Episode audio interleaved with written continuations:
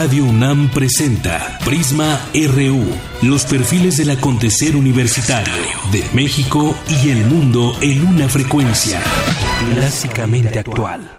¿Qué tal? Muy buenas tardes, bienvenidos todos a este programa. Mi nombre es Deyanira Morán y hoy, 30 de mayo, nace Prisma RU y haremos de este espacio diverso que confluyan distintas voces, ante todo el prisma universitario que acontece todos los días. Somos un equipo que queremos informarte, mostrarte información de nuestra UNAM, donde todos los días se está generando conocimiento, ideas, cátedra, aprendizaje, están formando miles de jóvenes y muchas generaciones.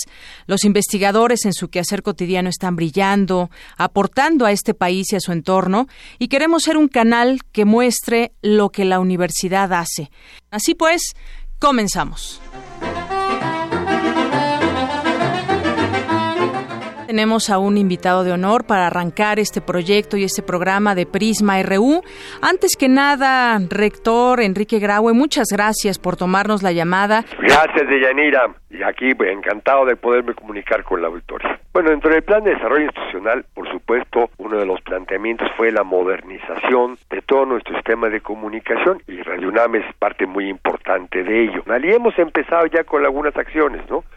A través de Radio UNAM pudimos escuchar las voces de los grandes universitarios. Desde 1937 hemos venido teniendo la oportunidad de escuchar a Octavio Paz, a Carlos Fuentes, a Max Auf, a José Emilio Pacheco, a Alfonso Reyes, Ramón Girau, en fin, Rulfo Musibáis, Rosario Castellanos, han sido múltiples los, los grandes personajes universitarios que hemos tenido oportunidad de escuchar en Radio UNAM.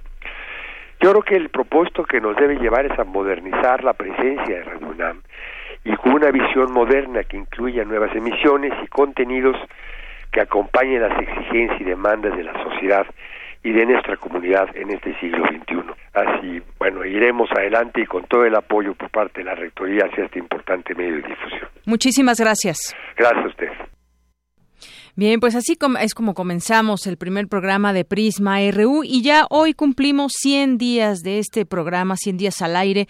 Ha sido un esfuerzo informativo que es posible gracias a todo un equipo, redactores, reporteros, producción, trabajadores que hacen posible este espacio, sobre todo también a los colaboradores, la voz de los académicos, estudiantes de la UNAM que se hacen escuchar en este programa. Gracias también a usted, a todos los radioescuchas que hacen posible todos los días que este esfuerzo se escuche gracias desde aquí a todos porque cada uno con su esfuerzo está presente todos los días. Bueno, pues ahora sí, arrancamos. Portada RU. Y arrancamos con nuestra portada universitaria de este día. El país ha avanzado en aumentar la cobertura en educación, pero aún faltan mayores esfuerzos en el bachillerato y en la enseñanza superior, aseveró el rector de la UNAM, Enrique Graue. Las pérdidas económicas ocasionadas por los desastres casi se han cuadriplicado a nivel global de un promedio de 50 mil millones de dólares anuales en la década de los 80, pasaron a unos 200 mil millones de dólares en la última década. Esto lo afirmó Iracema Alcántara, ya la académica del Instituto de Geografía de la UNAM. Mari Carmen Quirasco Baruch de la Facultad de Química, Grisela Alejandra Escobar Cepeda y Fidel Alejandro Sánchez Flores del Instituto de Biotecnología de la UNAM obtuvieron el Premio Nacional de Ciencia y Tecnología de Alimentos 2016 en la categoría profesional en Ciencia de Alimentos otorgado por el CONACIT. Y hoy en nuestra portada nacional, Iván y Jesús Alfredo Guzmán Salazar, hijos del líder del cártel de Sinaloa, Joaquín El Chapo Guzmán, enviaron una carta a la opinión pública en la que se deslindan de la emboscada del 30 de septiembre en Culiacán. Asimismo, piden al gobierno realizar una investigación científica. Fue detenido el último implicado en el secuestro y asesinato de cinco jóvenes en el municipio de Tierra Blanca, Veracruz. Hoy Renato Sales Heredia, comisionado nacional de seguridad, advirtió que la federación mantendrá su presencia en Michoacán tras los brotes de inseguridad de los meses recientes. Nosotros estamos dispuestos a seguir apoyando. La federación, el gobierno de la República va a seguir apoyando a las entidades y vamos a seguir trabajando en Michoacán. El Senado de la República acordó la integración de la Comisión de Selección encargada de elegir a los integrantes del Comité de Participación Ciudadana del Sistema Nacional Anticorrupción. Estamos ciertos que para combatir este tipo de prácticas ilegales no basta la voluntad política. Es en la suma de voluntades como podemos enfrentar este flagelo social que nos ata de pies y manos para crecer como país, que nos pega en el bolsillo, que nos pega en la moral. Y bueno, en más información, Ricardo Anaya, eh, presidente nacional del PAN, aseguró que el caso del exgobernador de Sonora, Guillermo Padres, es un asunto de la PGR y del Ministerio Público. Y también, eh, esa es la información, eso es parte de lo que dijo Ricardo Anaya. Mire, cada quien es responsable de sus actos y cada quien se debe hacer responsable de sus acciones. En este tema también, el que comentábamos también, el titular de la Auditoría Superior de la Federación, Juan Manuel Portal, sugirió al Congreso un aumento de 143 millones de pesos para ese organismo en el 2017, a fin de crear 244 nuevas plazas que operarían el Sistema Nacional Anticorrupción. El Senado también aprobó modificaciones a la Constitución para transformar la justicia laboral en México. Con esta reforma dejarán de existir las juntas de conciliación y arbitraje. Habla el legislador Armando Ríos Peter. Esta transformación constitucional significa verdaderamente que las anteriores juntas que fueron caracterizadas por la corrupción, por los grandes desequilibrios en la materia obrero-patronal, hoy cambien para bien, para que hagamos verdadera justicia. Comuneros indígenas y elementos de las exautodefensas instalaron dos bloqueos en la ciudad de Uruapan, eso allá en Michoacán, para exigir la liberación de los dos civiles armados durante un operativo de la base de operaciones especiales. Por segundo día consecutivo, organizaciones campesinas marchan sobre los carriles centrales de Paseo de la Reforma aquí en la Ciudad de México hacia el Monumento a la Revolución en demanda de mayor presupuesto para el campo. La Procuraduría Federal del Consumidor reforzará la vigilancia para que los usuarios afectados por el retiro del teléfono Galaxy Note 7 de Samsung sean compensados por la empresa. Gracias al empleo de nuevos métodos basados en las matemáticas, los científicos han podido descubrir el número de mamíferos en España. Mi compañera Cristina Godínez nos tiene un avance de esta información. Hola, Deyanira. Y para explicarnos el tema, hablamos con el doctor Alejandro Terrazas. La información más adelante. Gracias. Y de acuerdo con la Organización Mundial de la Salud, el 80% de los trastornos de la visión se pueden evitar si se realizan intervenciones efectivas. Sobre ello nos hablará mi compañera Virginia Sánchez. Adelante. Buenas tardes, Deyanira y auditorio de Prisma RU. Cada segundo jueves de octubre se celebra el Día Mundial de la Visión. El doctor Óscar Antonio Ramos Montes, de la FESISTA Cala, nos comparte algunas reflexiones al respecto. Esta información más adelante. Gracias. Y hoy en nuestra portada de Economía y Finanzas, Gustavo de Hoyos, presidente de la Coparmex, exigió que el combate a la inseguridad y violencia ya no sea responsabilidad de la Secretaría de Gobernación. Y por eso es que una de las propuestas es que se apruebe ya la Ley de Seguridad Interior para que de una vez y por todas, claramente, sin falsos sofismas, reconozcamos que necesitamos la intervención de las Fuerzas Armadas por un buen rato como coadyuvantes en la tarea de darnos seguridad. El gobernador del Banco de México, Agustín Carstens, pidió a los diputados federales ser prudentes para no afectar el paquete económico 2017. La Asociación Nacional de Productores de Refrescos y Aguas Carbonatadas rechazó un aumento de 20% al impuesto a las bebidas saborizadas, ya que va en contra del acuerdo de certidumbre tributaria del Ejecutivo Federal. Y en nuestra portada internacional, hoy el candidato republicano Donald Trump señaló a Carlos Slim como uno de los personajes que está haciendo campaña en su contra para evitar que gane las elecciones de Estados Unidos el próximo 8 de noviembre. Michelle Obama, primera dama de Estados Unidos, aseguró que los comentarios misóginos de Donald Trump son preocupantes, pues provienen de alguien que quiere ser presidente de su país. Es vergonzoso e intolerable. Y no importa de qué partido se es miembro, demócrata, republicano, independiente, ninguna mujer merece ser tratada de esa manera y ninguna de nosotras merece este tipo de abuso. Puedo decir que los hombres en mi vida no hablan así sobre las mujeres y sé que mi familia no es una excepción. El presidente de Colombia, Juan Manuel Santos, prorrogó el alto al fuego bilateral con las FARC hasta el 31 de diciembre. Pero que quede claro, muy claro, esto no es un ultimátum, ni es una fecha límite, pero espero que todo este proceso para tener un nuevo acuerdo se termine mucho antes el Papa Francisco ha autorizado el envío de 100 mil dólares para la ayuda a la población de Haití tras el paso del huracán Matthew, que ha causado cientos de muertos y heridos. Tenemos un avance de la información cultural con Tamara Quiroz. Tamara, buenas tardes. Muy buenas tardes, Deyanira y auditorio. La exposición fotográfica Nunca más el olvido, miradas en torno a la dictadura, dictadura argentina, se presenta en el Centro Cultural Universitario Tlatelolco y Alejandro del Castillo, curador de la muestra, nos acompañará en la cabina. Además, tendremos los detalles del Festival de Poesía Las Lenguas de América, Carlos Montemayor, y ayer inició el Festival de Cine Documental de la Ciudad de México y Antonio Quijano nos tendrá la información. Muchas gracias, Tamara.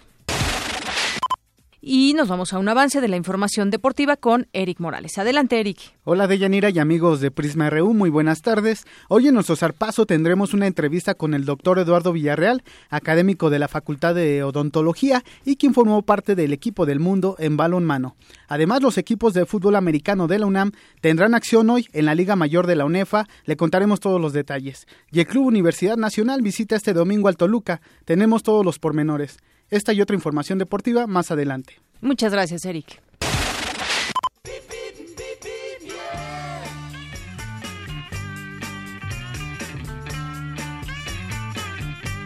Bien, y nos enlazamos, nos enlazamos hasta la FES Zaragoza. Allá está Gabriel Romero de la Coordinación de Difusión Institucional. ¿Qué tal, Gabriel? Buenas tardes. Hola, ¿qué tal, Deyanira? Muy buenas tardes. Saludos desde la FES Zaragoza. Eh, el día de hoy informamos que el circuito exterior mexiquense del Estado de México se encuentra cerrado y es complicado incorporarse a la avenida más próxima, que es el bordo de Xochiaca. Por otro lado, la calle 7 presenta embotellamiento grave en ambos sentidos. Esto hace difícil la entrada y salida a la calzada Ignacio Zaragoza. Y también informamos que se presentan dos accidentes viales en Zaragoza, uno a la altura de la clínica del IMSS y otro un poco más adelante, exactamente en el cruce de Zaragoza y Avenida Telecomunicaciones. Sin embargo, el tránsito aquí es moderado. Solo recomendamos tener precaución y salir con tiempo a su destino. Y anunciamos que el próximo martes 18 de octubre, la Facultad de Estudios Superiores Zaragoza tiene el honor de invitarlos al concierto de duetos de chelos, CAB, pertenecientes a grupos de la Cámara de la UFUNAM, que se presentará a las 14 horas en el auditorio de Campus 1 Va a estar muy padre, así que no falten, los esperamos. Para mayor información, consulta nuestra página zaragoza.unam.mx o bien síguenos en nuestro Twitter arroba unam-fez muy bien, pues muchas gracias por esta información, Gabriel. Gracias, Deyanira. Hasta la próxima. Hasta la próxima. Y bueno, en más información para ti que circulas en Calzada de la Viga, hallarás tránsito favorable en Fray Servando Teresa de Mier hacia Lorenzo Boturín y vialidad inmediata al plantel Ezequiel Chávez. Y hallarás buena circulación en Avenida Corina, desde Avenida Hidalgo hasta Jicotencatl, para quien se dirige al plantel 6 Antonio Caso. Y encontrarás buen desplazamiento en investigación científica procedente de circuito escolar universitario, vialidad inmediata a la Facultad de Medicina Veterinaria y Zootecnia.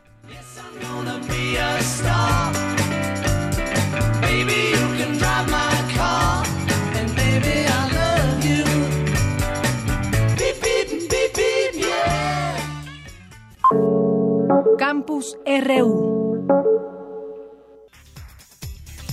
Hoy en nuestro campus RU, el rector de la UNAM, Enrique Graue, reitera su petición para que se incremente el presupuesto en las áreas de ciencia y tecnología. Mi compañera Ruth Salazar con la información. Ruth. ¿Qué tal, Leyanina? Buenas tardes.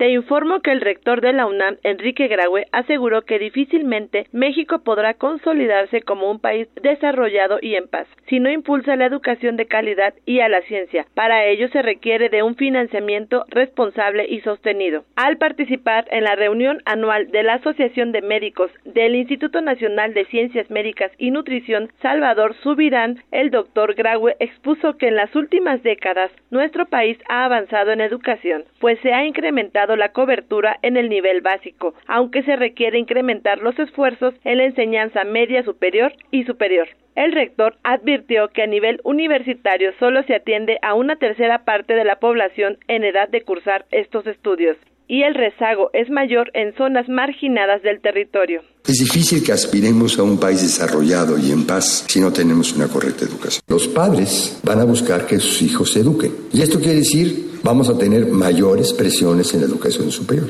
Más allá de las propias tendencias, vamos a empezar a vivir en los siguientes 5 o 7 años problemas importantes de presión social para abrir más espacios educativos. En el proyecto de presupuesto de egresos de la Federación para 2017, instituciones educativas como el Instituto Politécnico Nacional y la Universidad Autónoma Metropolitana han visto reducidos sus recursos. En este sentido, señaló que el escenario de la investigación se vislumbra complicado, porque el Consejo Nacional de Ciencia y Tecnología sufrió una disminución del 23.2%. Siguiendo tendencias, alcanzaríamos cuando mucho el 84%, lo que representaría para educación media superior estar creciendo con más de 100.000 lugares al año. Y algo muy parecido nos sucede en el superior. Para alcanzar el 40% para ese nivel educativo, tendríamos que estar creando más de 100.000 lugares anuales para alcanzar apenas un 40% de la capacidad de la cobertura. México, explicó el rector Graue, necesita impulsar la investigación encaminada a resolver problemas de la sociedad, además de estimular la innovación y el patentamiento. Para ello, el CONACYT requiere del presupuesto suficiente para preservar y promover el crecimiento del Sistema Nacional de Investigadores, las becas a estudiantes de programas reconocidos, así como la contratación de jóvenes científicos. Hasta aquí la información que te tengo de Yanira. Buenas tardes. Gracias, Ruth. Muy buenas tardes. Nos vamos a más información. Un grupo de paleontólogos de la UNAM encontraron en una región de Oaxaca fósiles de tortugas que datan de 150 millones de años. Es mi compañera Virginia Sánchez quien nos tiene esta información. Buenas tardes, Deyanira y auditorio de Prisma RU. Paleontólogos descubrieron en la región de Tlaxiaco, Oaxaca, fósiles de tortugas y con base en la tesis de maestría del biólogo Oliver Ariel López Conde, se determinó que pertenecen al género Notoemis, de la familia Platychelidae. Los restos datan de unos 50 millones de años, los más antiguos hallados en México. El doctor Jesús Alvarado Ortega, del Instituto de Geología y quien dirige el grupo investigador, aseguró que este hecho es importante en el aspecto biológico histórico. Los fósiles pertenecen al periodo cuando la región oaxaqueña era limítrofe con el Golfo de México. En esta zona se dio el encuentro de un mar antiguo que se llama Mar de Tetis, que se venía abriendo desde el Jurásico Medio, desde Europa hasta América y el Paleopacífico. En este sitio ocurrió el encuentro de faunas que se desarrollaron en el mar de Tetes y faunas que se desarrollaron en el Paleopacífico. Entonces es un laboratorio natural muy interesante para los biólogos cuyo resultado marcó la vida de nuestro planeta a partir del Cretácico. El investigador detalló aspectos relevantes del hallazgo. En el caso de las tortugas que estudiamos son tortugas extintas, pero son tortugas bastante interesantes porque se han encontrado en lo que es Argentina, Colombia, Cuba y México. Es un grupo de organismos de afinidad pacífica que no logró pasar al mar de Tetis. En este sentido, esta región oaxaqueña, que se conoce ya como el corredor hispánico, funcionó como una verdadera barrera e impidió que estas tortugas llegaran más lejos hacia el norte.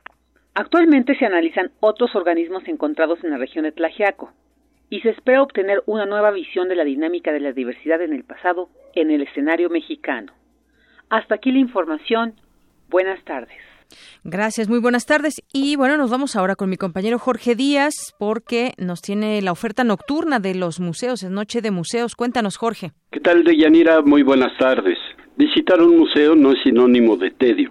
Se puede acudir no solo los fines de semana sin ayuda de guías, sean pintura, escultura, fotografía o incluso nuevas expresiones de arte. La UNAM organiza desde hace siete años recorridos nocturnos para quien así lo desee pueda acudir entre semana a admirar las obras que ofrecen los museos universitarios. Mónica Espinosa, coordinadora de las visitas guiadas, explicó a Radio UNAM el éxito del proyecto que se ve reflejado en la asistencia. Empezamos con 30 visitantes y hemos llegado a alcanzar casi a 4.000 eh, visitantes en una noche de museos que fue la Noche Negra y tenemos en promedio 350 450 visitantes nocturnos que vienen a vernos y son familias, son adolescentes, son universitarios y gente muy valiosa porque los tenemos aquí casi tres horas. Los guías son egresados voluntarios de diversas carreras de la UNAM. En ellos se puede percibir el gusto que tienen por fomentar la cultura. A veces hemos tenido la oportunidad de, ejemplificar algún personaje, pero el día de hoy este, solamente seremos guías. Por ejemplo, yo empecé dando aquí en el voluntariado visitas guiadas a escuelas primarias, secundarias, preparatorias, grupos de jubilados y pensionados de, del ISTE, del Seguro Social.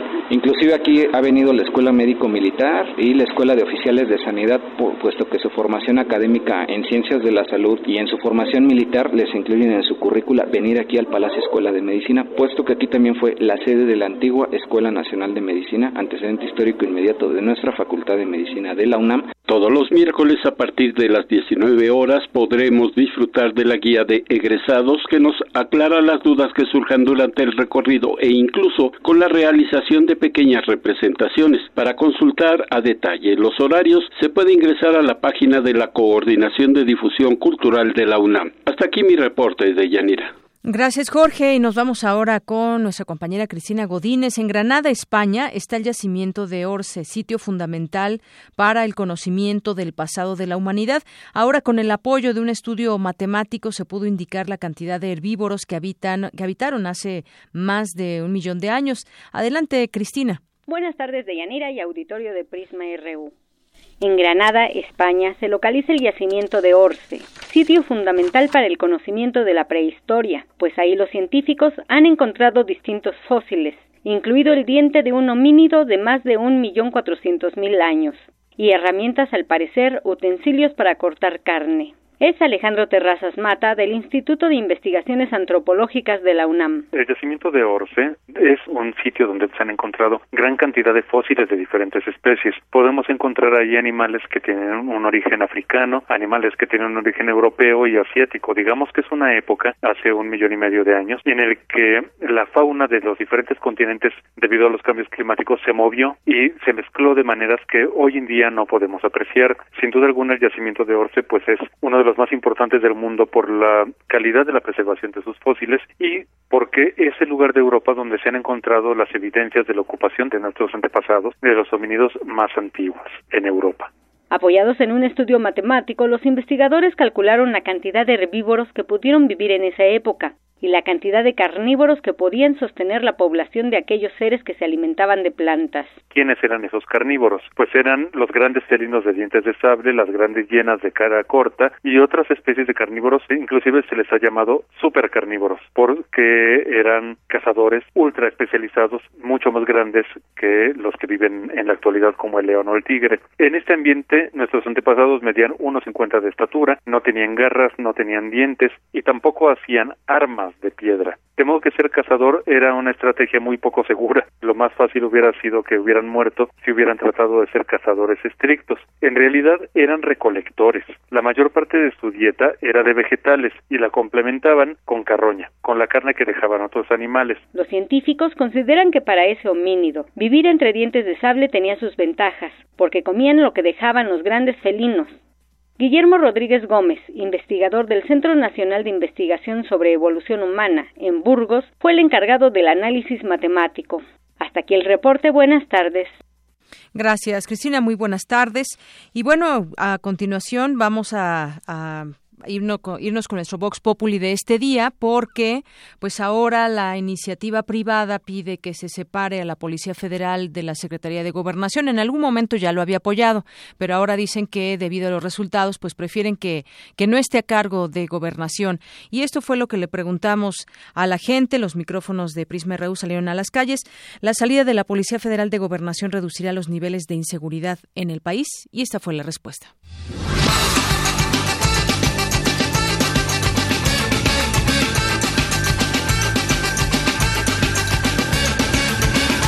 Muy pésima porque en sí ahorita este bueno ya ve que ahorita han estado saltando mucho y según previamente bueno ahorita están en que ya van a empezar los operativos y todo eso. Esperemos que ya se tranquilice un poco. Pues es muy poca la que hay en realidad muy poca porque hay, hay varias paradas que por ejemplo le dicen el gallito o el frontón y es donde más se suben a, a saltar. O pasando luego luego la caseta de allá para acá la de San Cristóbal para acá es donde más ya sea de la pasando la caseta o acá en las paradas, pero nada más están orillados ahí. No, no, no se ve así que haya mucha vigilancia. Pues en Protección Federal normalmente siempre hay cambios en lo que es en el mes de marzo y octubre. En Policía Federal pues desconozco, normalmente son cambios así y en cada cambio de sexenio. Lo que pasa que la sociedad conoce más lo que es el ramo de Policía Federal que Protección Federal. El servicio de Protección Federal es muy diferente a Policía Federal. Policía Federal se encarga de lo que se podría decir nivel calle, nivel delincuencia y Protección Federal se dedica a resguardo de instalaciones federales. Es la diferencia entre Policía Federal. No, de hecho, la corporación tiene aproximadamente ocho años de creación y Policía Federal ha ido cambiando desde muchísimos años antes pero ahora lo conocemos como Policía Federal, pero antes era la famosísima PFP y ahora ya es Policía Federal. Antes conocían a lo que era la Policía Federal de Caminos y lo confundían con Policía Federal, pero realmente es seguridad regional, no es Policía de Caminos.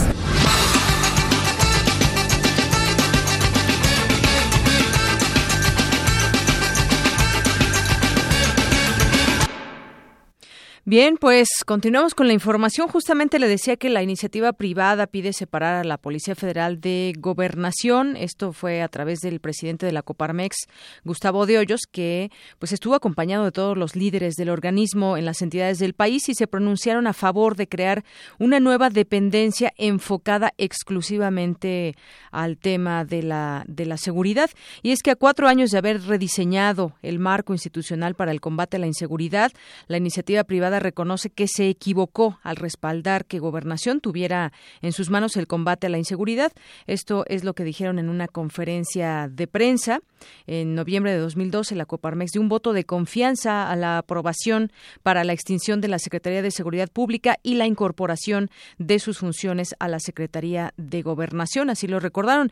Y es que a final de cuentas, pues yo creo que se basan más bien en el tema de los resultados, sea que dependa o no de la Secretaría de Gobernación, pues tendría que funcionar la Policía Federal para eh, pues eh, dar respuesta a todos los problemas de inseguridad y para todos los, los problemas en los que está enfocado para coadyuvar en su en su solución. Esto más que otra cosa es una cuestión de resultados, si dependen o no, bueno, pues la, de una secretaría, pues la propia eh, población tal vez tenga el interés solamente en que las cosas funcionen mejor. Y bueno, en otras en otras cosas la eh, la Sedena y la Semar se oponen a la creación de un ombudsman militar. La postura favorable del Comisionado Nacional de Seguridad Renato Sales Heredia a la creación de un ombudsman militar no es compartida por los altos mandos de las Secretarías de la Defensa Nacional y de Marina, señalaron fuentes castrenses. En tanto, el abogado César Gutiérrez Priego, quien presentó apenas el lunes una queja ante la Comisión Nacional de los Derechos Humanos por la violación de los derechos de los soldados que fueron emboscados en Culiacán, avaló la idea al afirmar que si bien existe una Dirección de Derechos Humanos en la Sedena, esta no cumple con proteger a los elementos de las Fuerzas Armadas de los abusos de sus mandos. Los mandos consultados señalaron que ni el Ejército ni la Armada de México consideran la posibilidad de que se instituya la figura de un ombudsman militar. Bueno, pues sin duda un tema interesante que se pone en la mesa, quienes están a favor y en contra y sus razones, sobre todo. En otras cosas, economía y seguridad en crisis allá en Veracruz, tras designar a Víctor Garrido Cárdenas como nuevo secretario de gobierno, el mandatario interino, que será pues gobernador 46 días ya, sustituto de Javier Duarte, pidió, eh, que sabemos, pidió licencia para, dice, defenderse ante las acusaciones en su contra, acusaciones falsas y todo lo que ha expuesto. Bueno, pues eh, este eh, nuevo funcionario expuso que la inseguridad se encuentra focalizada principalmente en la zona sur de la entidad, por lo que encabezará un encuentro con fuerzas federales y militares para reforzar operativos. Los resultados trimestrales de la encuesta nacional de seguridad pública urbana realizada por el Instituto Nacional de Estadística y Geografía, el INEGI, ubicaron el puerto de Coatzacoalcos, asentado en el sur de Veracruz, en la tercera posición nacional en la percepción de inseguridad.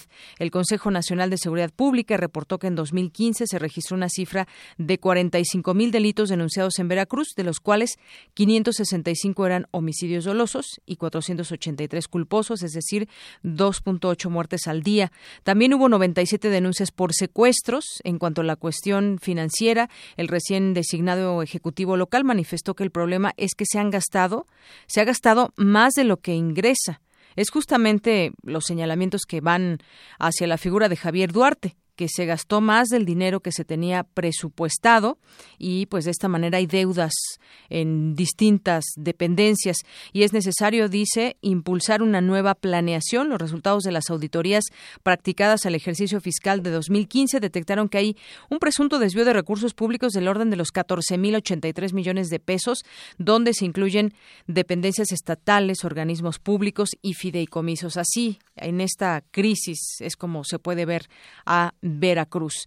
Y hay una información, seguramente pues sería bueno después retomarlo ya a detalle, porque por unanimidad el Senado aprueba reforma laboral, desaparecerían o desaparecen juntas de conciliación el Senado de la República aprobó esta reforma constitucional propuesta por el Ejecutivo Federal en abril pasado en materia de justicia laboral, en la que se determinó desaparecer las juntas de conciliación y arbitraje y sustituirlos por tribunales o juzgados laborales del Poder Judicial de la Federación o de las entidades federativas. Habrá que leer bien la propuesta, habrá que analizarla para saber de qué manera pues las juntas de conciliación y arbitraje que desaparecerán, donde encuentran esa figura los trabajadores para poder defenderse ante situaciones laborales. Asimismo, se crea un organismo descentralizado que será el encargado de atender audiencias de conciliación entre trabajadores y patrones, cuyo titular será nombrado por el Senado a partir de una terna que deberá enviar el Ejecutivo Federal.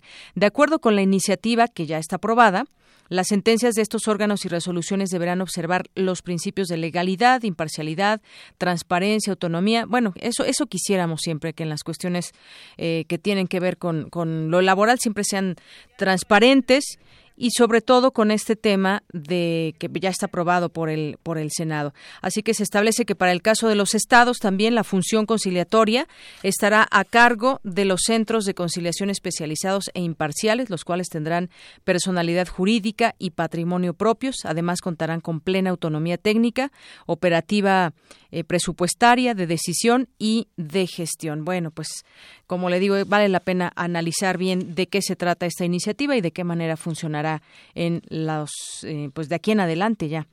Y bueno, vámonos a, a la siguiente información. Ya tengo la línea telefónica al doctor Ernesto López, Ernesto López Chávez, profesor investigador de la Universidad Autónoma de la Ciudad de México. ¿Qué tal, doctor? Bienvenido. Buenas tardes. ¿Qué tal, Yanira? Muy buenas tardes. Bueno, pues aquí a tus órdenes, ¿eh? Gracias. Bueno, pues vamos a platicar, si le parece bien, de este segundo Foro Nacional Estudiantil sobre Ciencia, Tecnología e Innovaciones en Hidrógeno. Claro que sí, mira. Eh, este es un evento que se inició el año pasado. Esto, el objetivo principal es tratar de acercar a las nuevas generaciones a esta, a esta tecnología emergente.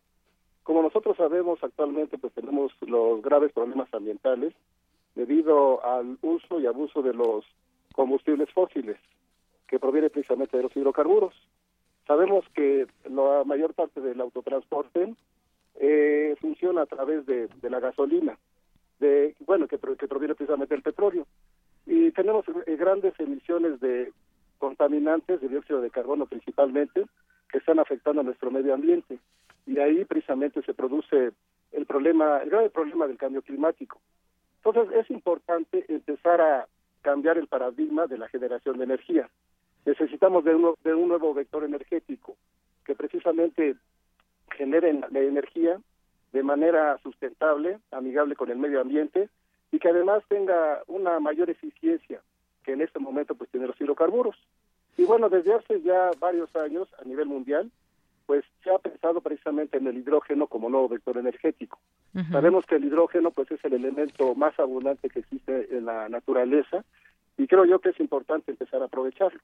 Aquí en México desde hace 15 años se, se iniciaron los trabajos con la formación de la Sociedad Mexicana del Hidrógeno y desde hace un par de años se formó la red temática del hidrógeno a nivel nacional. E, esta red pues es eh, auspiciada por el Consejo Nacional de Ciencia y Tecnología y bueno, pues ha habido grandes avances aquí en el país, puesto que ya contamos con toda una red de investigadores a lo largo de a lo largo de todo nuestro país, en donde se realizan diferentes tipos de trabajos, desde trabajos para la producción de hidrógeno, eh, para el desarrollo de materiales para el almacenamiento y el transporte del hidrógeno, y también el desarrollo de prototipos. Ya en algunas instituciones como el Centro de Investigación y Estudios Avanzados de Politécnico, pues se han generado prototipos, es decir, automóviles que ya funcionan a base de, hidrógeno. Y, e incluso, bueno, pues producir el hidrógeno usando precisamente eh, agua, agua destilada, e incluso podemos aprovechar las aguas residuales para generar energía, eh, bueno, para producir hidrógeno y posteriormente energía energía eléctrica. Como bien sabemos, bueno, pues la energía pues, es uno de los elementos importantes para el desarrollo de la humanidad. Y bueno, pues el foro de lo que trata es precisamente tratar de dar toda esta información a nuestra a las nuevas generaciones de estudiantes tanto de licenciatura como de posgrado.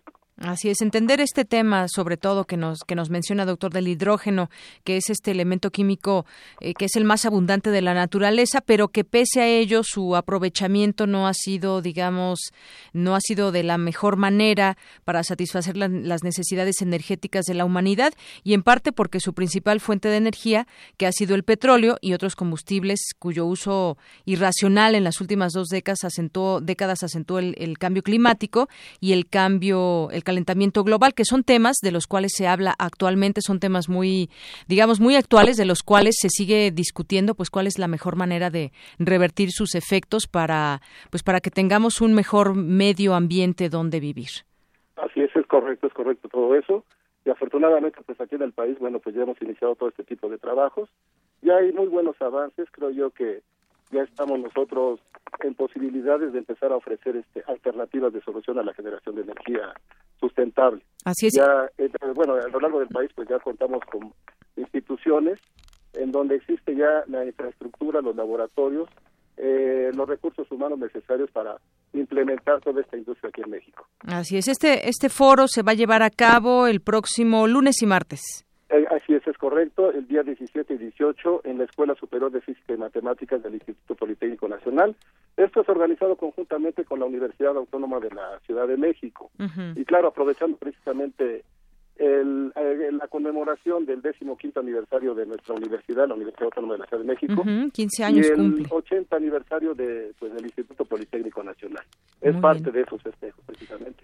Eh, festejos del Poli y festejos de la UACM. Es correcto. Muy bien. Bueno, pues doctor, le agradezco mucho estos minutos con Prisma RU de Radio UNAM y pues invitamos a todas las personas que nos escuchen a asistir a este segundo foro nacional estudiantil sobre ciencia, tecnología e innovaciones en hidrógeno que se llevará a cabo el próximo lunes 17 y martes 18.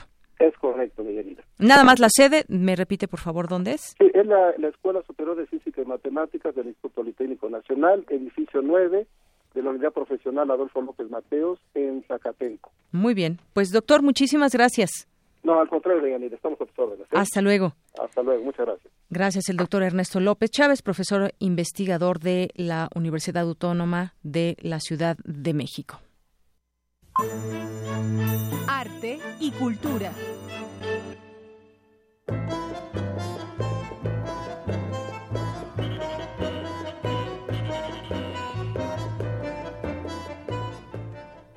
Bien, pues ya estamos en Cultura con Tamara Quiros que nos trae un gran invitado. Tamara. Gracias, Deyanira. Eh, lo saludo de nuevo con mucho gusto. A través del fotoperiodismo de la década de los 70 y 80 y de la fotografía actual, se presentará una recopilación de imágenes que tienen como objetivo que el espectador circule por la historia social y política en conmemoración de los de, por los 40 años del golpe de Estado argentino Hoy, bien lo dices, tenemos un gran invitado. Nos acompaña en esta cabina Alberto del Castillo, curador de la exposición Nunca más el olvido, miradas en torno a la dictadura argentina. Alberto, muchas gracias por visitarnos. Al contrario, encantado de estar aquí con ustedes. Cuéntanos, eh, ¿qué actividades, eh, qué nos va a mostrar esta, estas fotografías en el Centro Cultural Universitario claro, mira, este, bueno, fue una curaduría eh, colectiva. Quiero mencionar que también intervinieron María de María y Campos ah, y Ariel Arnal. Y esto fue interesante porque nos dimos a la tarea este, este año, que es el 40 aniversario del golpe militar en Argentina, nos dimos a la tarea de hacer una gran exposición fotográfica, llevamos un año trabajando y al final hemos seleccionado 100 fotografías importantes. Eh, está la mayor parte de los fotógrafos destacados de la Argentina en los últimos 40 años. De manera que lo que quisimos hacer es como una reflexión de carácter fotográfico sobre todo, eh, porque bueno, esta dictadura significa un, quiebre en el surgimiento de las dictaduras militares en América Latina por su política de terrorismo de Estado, de exterminio de todo un sector de la oposición y que nos lleva a esta temática de los desaparecidos. Entonces, frente a, esta, frente a este horizonte, quisimos hacer esta gran exposición donde por primera vez presentamos a gran parte de los fotógrafos importantes de la fotografía documental, la foto documental que se ha convertido en una foto icónica en el tema tanto de la represión de la dictadura como en el tema de los derechos humanos, ¿no? que forman parte ya de la memoria eh, colectiva. Entonces eh, diseñamos esto junto con un ejercicio de combinar estas fotografías con otro grupo de destacados fotógrafos que desde una visión más cercana a la historia del arte, ¿no? a una visión más única, una visión como muy personal sobre las cosas, se puede dialogar perfectamente entre estas dos realidades. ¿verdad? Entonces, este es un poco el sentido de la exposición. Eh, sabemos que vamos dirigidos a un público muy juvenil. Claro. Entonces, construimos un relato que sea este como muy eh, claro para que la gente pueda ir siguiéndolo, los pasos de la dictadura y luego la forma como Argentina eh, es un caso bastante peculiar en América Latina, porque en Argentina sí se dan las condiciones para un ejercicio de la memoria, para llevar a juicio a varios de los militares implicados en este tipo de crímenes, etcétera, etcétera. Y de todo eso damos cuenta en la, en la exposición. ¿Cuántas fotografías conforman esta muestra? Son 100 fotografías y... Siempre contar una, una gran historia, o sea, es un tema fuerte. Es una gran historia y además para nosotros era muy importante ir siguiendo no solamente la fotografía con una visión así como aislada, sino darle cauce también a lo que es la circulación de las imágenes y cómo las imágenes en distintos contextos se van resignificando. Bueno, yo quiero decir que la parte final de la exposición termina con Ayotzinapa. Ah, ok. Eh, y que y eso tiene una lógica fotográfica este, dentro de la exposición, porque nos encontramos con que algunas de las protestas por Ayotzinapa recogen fotografías de la dictadura militar, fotografías que ahora son íconos de la memoria, como es el caso de Eduardo Longoni con sus fotos de los militares. Bueno, eh, grupos de familiares de, de, los 43, grupos de derechos humanos, han recogido algunas de estas fotos para hacer sus protestas a lo largo de estos dos años, ¿no? Mencionabas ese tema, ¿no? Los desaparecidos, estamos hablando de los 70, 80, pero que sí, o sea, lamentablemente están en la actualidad. Claro. Alberto, cuéntanos, ¿cómo te involucraste tú en la curaduría de, estas fotografías? Con, con, este tema de la dictadura. Claro, mira, yo llevo ya varios años trabajando, yo soy historiador, trabajo en el Instituto Mora, y llevo ya varios años haciendo una historia social de la de la fotografía en México que me ha llevado a detenerme en varios episodios como muy importantes de la fotografía mexicana, sobre todo el movimiento estudiantil de 1968. Tuve oportunidad de curar también una exposición y de publicar varios libros al respecto, de lo que ha significado también la fotografía para acercarnos a ese episodio tan importante de la historia nacional me he detenido también en el tema del zapatismo, en fin, por ahí tenía yo como varios acercamientos y esto es como una gran oportunidad para reflexionar sobre un tema que tiene una importancia continental, que es el caso de la dictadura argentina. Y bueno, con esta distancia que te da México eh, y que implica que no vas a hacer como un trabajo eh, de carácter militante, ni mucho menos, sino con una cierta distancia, con una perspectiva crítica, pues el reto era construir un relato, un relato amplio, convincente, y juntar por primera vez eh, a estos este, fotógrafos, la mayor parte de los cuales tiene una relevancia enorme, ¿no? Gente que va desde Marcelo Brodsky, Gustavo Germano, hasta Pablo Lasansky, Daniel García, en fin, es un grupo de cerca de 30 fotógrafos. Muy talentosos también. Y que reunimos por primera vez acá en México. Muy bien, entonces la fotografía como una extensión de la memoria. Esta muestra se presenta hasta el 13 de octubre, bueno, se inauguró el día de ayer y se presenta hasta el 13 de octubre. Eh, en la sala de exposiciones temporales del Memorial 68 dentro de las instalaciones del Centro Cultural Universitario Tlatelolco. Sí, la presentamos hasta el mes de enero. Hasta el mes de enero con otras actividades conjuntas. Y está permanentemente la exposición para quien pueda y quiera ir a verla, ¿no? Muchísimas gracias por la invitación. Eh, Alberto del Castillo y te agradecemos mucho la visita. No, al contrario, un placer estar aquí con ustedes. Y bueno, Deyanira, en otra información, anoche eh, comenzaron las actividades del Festival Internacional de Cine Documental de la Ciudad de México y mi compañero Antonio Quijano nos tiene toda la información. Toño, muy buenas tardes. Este enlace con toda la información de este festival, uno de los festivales eh, importantes sobre todo de cine. Toño, ¿nos escuchas? Sí. Muy buenas tardes. Ya dimos una pequeña introducción. Cuéntanos, por favor, cómo estuvo esta inauguración. Sí, buenas tardes, Tamara, a ti al auditorio de Prisma RU. Así es, cientos de personas acudieron ayer al Foro Limber del Parque México en la colonia Condesa para disfrutar de la función inaugural del Festival Internacional de Cine Documental de la Ciudad de México. Radio UNAM tuvo la oportunidad de conversar con Inti Cordera, director ejecutivo del encuentro, que llega a su undécima edición. Escuchemos. Somos los mismos de siempre, eh, solamente cambiamos un poquito nuestra identidad. El proyecto cumplió una década en 2015 y, nos hemos dado cuenta de que hemos construido una plataforma permanente y nacional y eso y a eso deriva el que ahora el festival antes llamado DocsDF sea ahora DocsMX. Tamara, el documental que, invadimos, que invadimos ahora del estadounidense Michael Moore fue la obra que abrió el ciclo, que tendrá diversas sedes, entre ellas las islas de Ciudad Universitaria. Escuchemos. Son 136 documentales, 240 proyecciones, 12 sedes, 10 días. Es la fiesta del documental de nuestra Ciudad de México. La UNAM, por supuesto, es uno de nuestros aliados desde el inicio del festival. Tendremos del 17 al 21, lunes 17 al 21 de octubre, nuestra ya tradicional Jaima, nuestra carpa de exhibición en las islas, y tendremos cinco proyecciones al aire libre también en el, mismo espacio. A todo el público de Prisma RU de Radio UNAM, acompáñenos del 13 al 22 de octubre a la onceava edición de Docs MX, www.docsmx.org. Tamara Auditorio, la invitación está hecha para disfrutar hasta el 22 de octubre el Festival Internacional de Cine Documental de la Ciudad de México. Hasta aquí mi reporte. Buenas tardes. Buenas tardes, Toño Quijano, y nos escuchamos más tarde. Hasta más tarde. Dayanira, pues por el momento es todo en esta intervención. Nos escuchamos en la segunda hora. Claro que sí, más adelante nos escuchamos, Tamara. Zarpazo RU.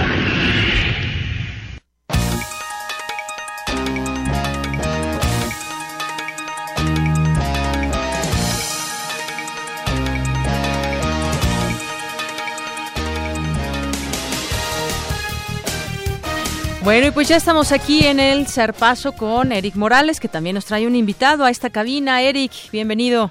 Así es, gracias Deyanira. Pues hoy tenemos en la cabina un invitado muy especial. Eh, viene a visitarnos a Prisma RU. Se trata del doctor Eduardo Villarreal, quien es investigador de la Facultad de Odontología de la UNAM y quien formó parte del equipo del mundo en handball eh, allá en Nueva York. Viene a contarnos su experiencia en ese conjunto que reúne a varias, a varias personas de, de alrededor del planeta. Muy buenas tardes, doctor. ¿Cómo se encuentra el día de hoy? Hola, ¿qué tal? Buenas tardes. Gracias por la invitación. Eh, pues cuéntenos de qué se trata este equipo del mundo. Tengo entendido que se fundó en, en 1973 y fue gracias a, la ONU. Bueno, el equipo de New York City Handball Team eh, fue un equipo, obviamente, sí, fundado por la ONU.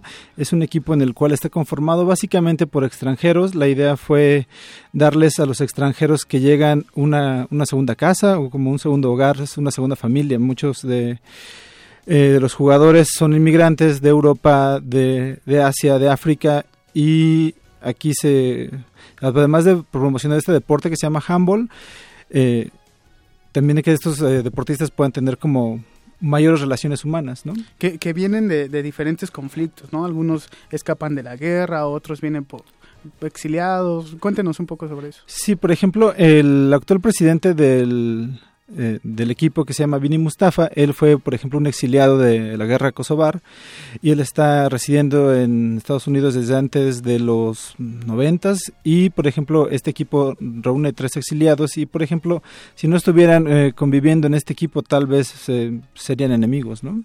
Sí, ¿Y, cómo es que usted llega a, integrarse a este equipo? Me contaba fuera del aire que fue por eh, razones académicas que viaja a Nueva York. Sí, efectivamente yo realicé una estancia postdoctoral en Estados Unidos, en Cornell University y en el Hospital for Special Surgery.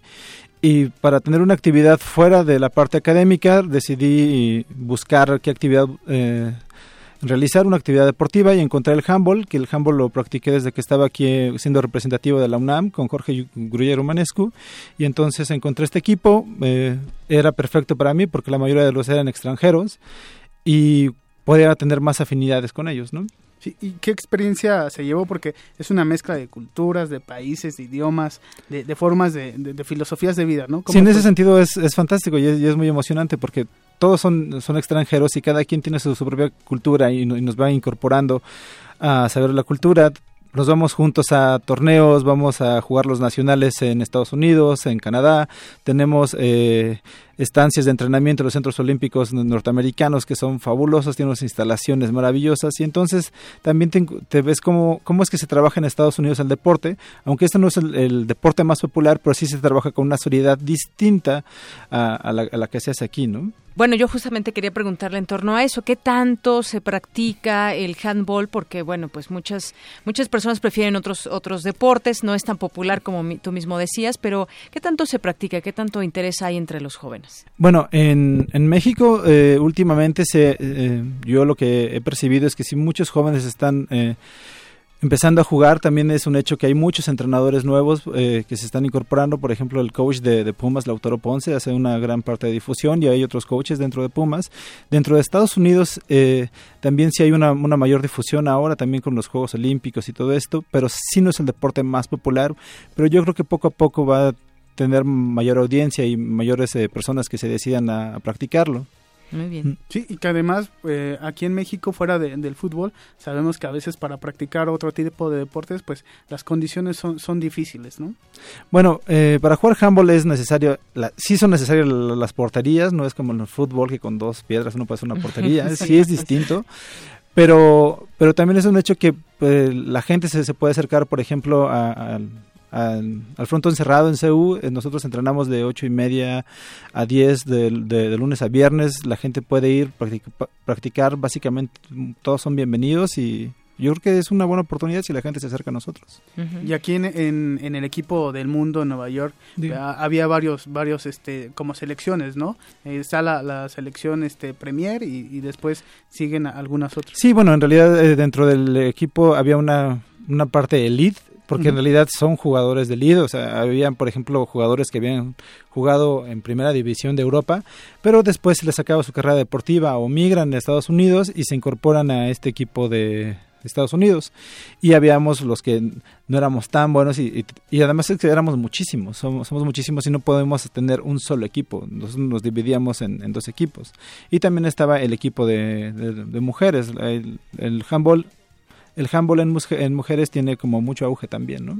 ¿Y, cuál, cuál es el, tipo de, de, trato que reciben allá los migrantes? Porque sabemos que Nueva York pues está, está lleno de, es una ciudad llena de migrantes, entonces pues hay, hay equipos profesionales en esta liga donde pues está llena de, de, neoyorquinos y también de migrantes. Pues básicamente no hay, no es, no es como profesional, yo creo que diría es amateur. Sí. Eh, pero si el trato hacia, hacia el migrante, por lo menos en la ciudad de Nueva York, es muy abierto, es de mucho, mucho respeto. Y, y bueno, el, yo creo que esa era como la parte más importante, enseñar a respetar eh, tanto las diferencias y aceptarlas y convivir con ellas, ¿no? Algo meramente deportivo, ¿no? Se sí, efectivamente. Sí, sí, sí.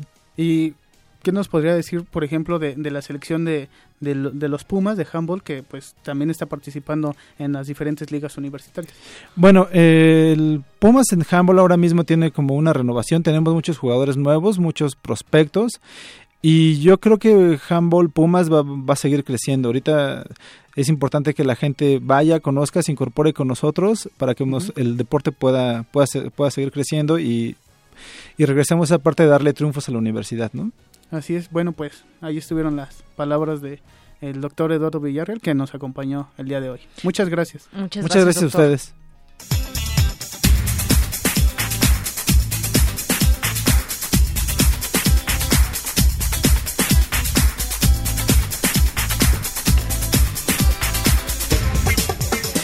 Bueno, pues ya llegamos prácticamente a nuestra primera hora aquí en Prisma RU de este programa de este viernes 14 de octubre y ya Ruth Salazar nos tiene un resumen de la información. Adelante, Ruth. Gracias, Deyanira. Buenas tardes a ti y a nuestro auditorio. Este es el resumen. En entrevista para Prisma RU, el doctor Ernesto López Chávez, profesor investigador de la Universidad Autónoma de la Ciudad de México, habló sobre el segundo Foro Nacional Estudiantil sobre Ciencia, Tecnología e Innovaciones en Hidrógeno. Este es un evento que se inició el año pasado. Esto, el objetivo principal es tratar de acercar a las nuevas generaciones a esta, a, esta tecnología emergente. Día 17 y 18 en la Escuela Superior de Física y Matemáticas del Instituto Politécnico Nacional. Esto es organizado conjuntamente con la Universidad Autónoma de la Ciudad de México. Quédense con nosotros. En la segunda hora de Prisma RU hablaremos con Mariana Macera Ceruti del Instituto de Investigaciones Filológicas de la UNAM, quien nos hablará sobre el evento Entre Memorias y Exilios, dedicado a la reflexión sobre estas historias en México. Hasta aquí el resumen de Yanira. Buenas tardes. Gracias, Ruth. Muy buenas tardes.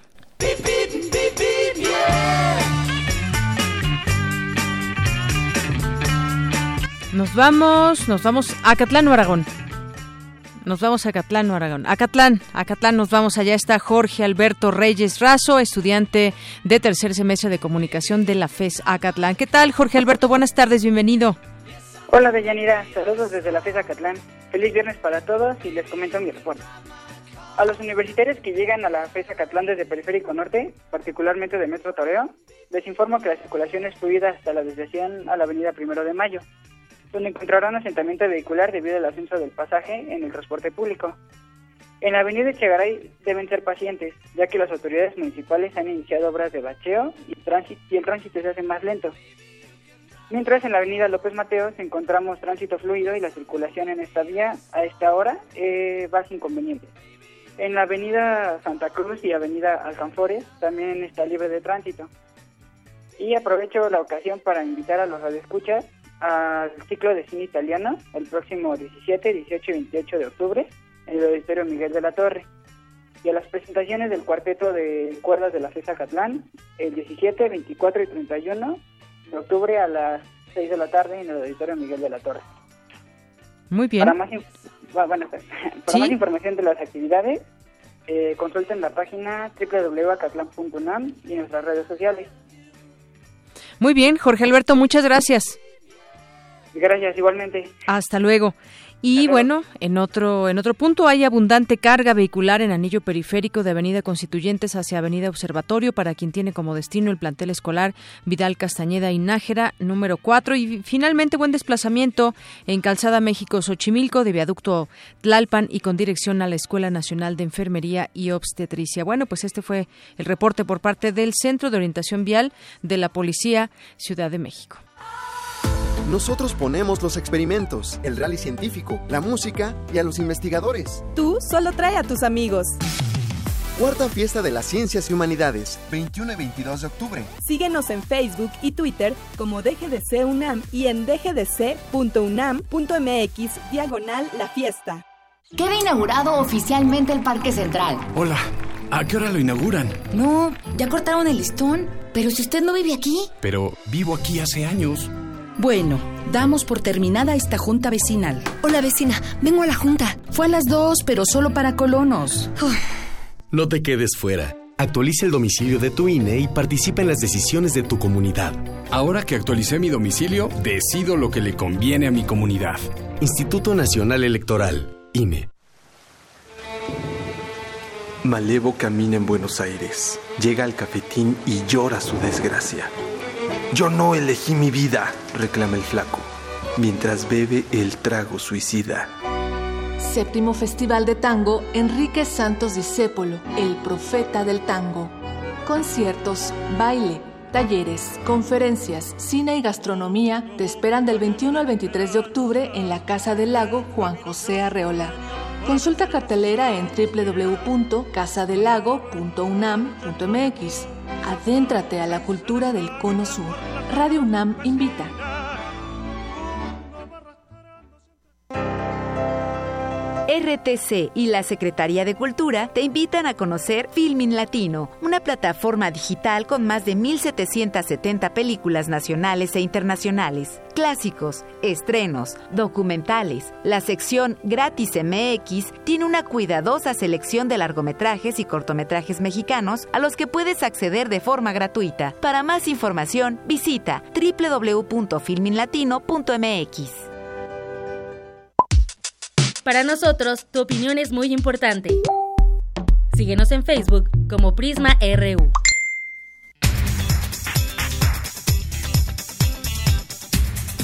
Regresamos, son las dos con tres minutos. Gracias a quienes nos escriben a través de Facebook, a Juan Antonio Vázquez, que nos dice felicidades por estos primeros 100 días de transmisión, y Águila Libre, felices primeros 100 días y que vengan miles más. Muchas gracias a todos ustedes que nos siguen a través de redes sociales y a través del 96.1 de FM y también en www.radionam.unam.mx. Bueno, pues nos vamos ahora con mi compañero Isaí Morales, porque en fechas recientes se dio a conocer el hallazgo de un reptil volador en la Patagonia Argentina con una antigüedad de 170 millones de años. Adelante, Isaí. Buenas tardes, Deyanira. Un equipo de científicos descubrió un reptil volador en la Patagonia Argentina con una antigüedad de 170 millones de años.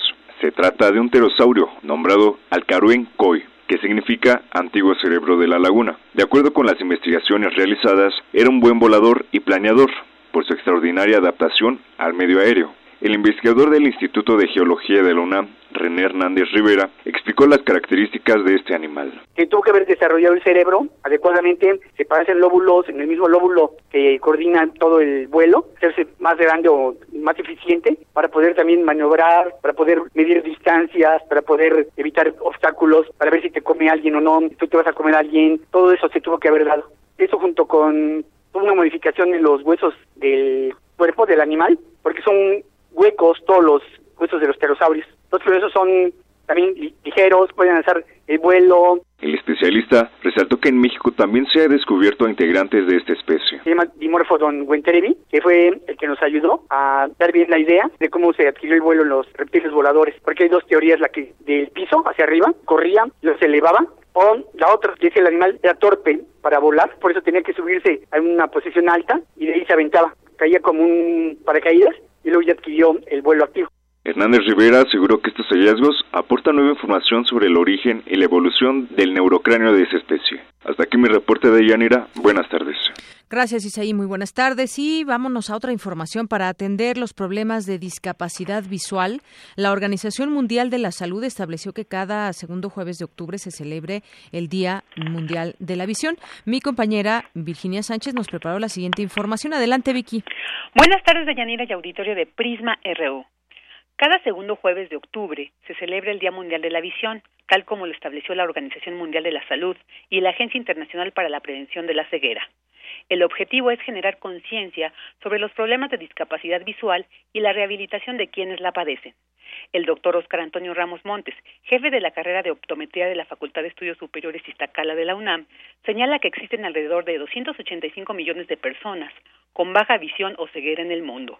Habla el especialista. Cuando uno piensa en el Día Internacional de la Visión, quiere pensar en números muy agradables y la verdad es que México en cuanto a visión tiene problemas importantes. El 80% de los problemas visuales son prevenibles y desgraciadamente todos los profesionales que se encargan de la visión han tenido un poco de retraso en el proceso de atención y se debe mucho al número. Los oftalmólogos y los optometristas todavía tenemos un número muy bajo comparado con la posibilidad de alteraciones visuales que existen en México. Entonces, es un problema grave porque tenemos por lo menos unos 19 millones de niños con discapacidad visual y más o menos el 65% de las personas que tienen algún tipo de discapacidad visual tienen más de 50 años. Si a eso le aumentamos condiciones como diabetes o glaucoma, síndrome metabólico, pues sí tenemos un panorama interesante por valorar. Tenemos mucho trabajo por hacer. Algunas de las causas que agudizan este problema es la miopía o el uso excesivo de la computadora, asegura el experto. Ahora el Consejo Mundial de Optometría ha determinado que muchos de los problemas visuales se deben a miopía, de modo que los errores refractivos como la miopía, la hipermetropía o el astigmatismo tienen etiologías multifactoriales. Entonces, hay muchas razones por las que pueden generarse y hay muchas razones por las que se están produciendo. Principalmente ahora las alteraciones se producen por el excesivo uso de computadora o algún aditamento electrónico y evidentemente pues eso nos está presentando problemas importantes. Ahora ya existe la posibilidad de controlar la miopía y yo creo que eso es lo que tendremos que ir cuidando poco a poco. Para mejorar las condiciones visuales, el doctor Ramos recomienda acudir una o dos veces al año a revisión con un optometrista u oftalmólogo y evitar sesiones prolongadas de lectura o frente a la computadora. Y por cada hora en cualquiera de estas prácticas se debe tomar un descanso y dirigir la, la vista a un punto lejano por 10 minutos. Esta es la información. Buenas tardes. Gracias, Vicky. Buenas tardes. Y bueno, pues continuamos con otras informaciones también, porque pues después de que ayer le dábamos a conocer que eh, pues la Contraloría local está investigando a algunos delegados del, de Morena y del PAN, pues ahora estos partidos valoran pedir la renuncia del Contralor General. Las bancadas de Morena y Acción Nacional en la Asamblea Legislativa analizan solicitar la renuncia del Contralor General Eduardo Robelo por privilegiar, dicen, un manejo partidista en las investigaciones en contra de tres jefes delegacionales de Morena y una de Acción Nacional por supuestas irregularidades. Esto lo informó el coordinador parlamentario de Morena en el órgano legislativo local, César Cravioto. Y es que bueno, pues llama la atención que no haya ninguno del PRD, no hay ningún investigado que sea del PRD, algún delegado o alguna delegada. Y bueno, pues algunos de estos, digamos, señalamientos que se están haciendo es que en los documentos que ya se conocen, por ejemplo, Ricardo Monreal cuenta con cuatro denuncias. Una por la entrega de dinero en efectivo debido al retraso en la disposición de tarjetas de apoyo social. Otra por acudir a un evento con motivo de la celebración de trabajadores de limpia y hacerles regalos para que favorezcan a Hugo Alonso, secretario de la sección 1 de limpia del Sindicato de Trabajadores. Otra por un video en el que Monreal dice que organizará una caja de ahorro entre los trabajadores y otra por acudir a actos de campaña de su hermano David Monreal en Zacatecas. En cuanto a las denuncias hechas por el en la gestión de, de Mancera, hechas por eh, Morena en la gestión de Mancera, a la que pertenece, también dicen que, que ha presentado más de 100 denuncias de corrupción ante la Contraloría, solo una por probable uso ilegal de recursos públicos del gobierno de la ciudad para la contratación de, de, personal eventual. Ya hay una, un señalamiento también ahora para el gobierno local, que también ahí presentan una, una denuncia. Por su parte, en el caso de Claudia Sheinbaum, está siendo investigada por proselitismo y Abelino Méndez por firmar el nombramiento de un funcionario que supuestamente no posee el perfil para el para el puesto. Bueno, hasta hasta de risa, ¿no? Algunos de estos señalamientos parecería y lo deslizo así porque no me consta, pero parecería que es un tema eh, más político que tratar de, de, evitar actos o de corrupción o, algún otro tipo de, de, situación anómala dentro de una delegación.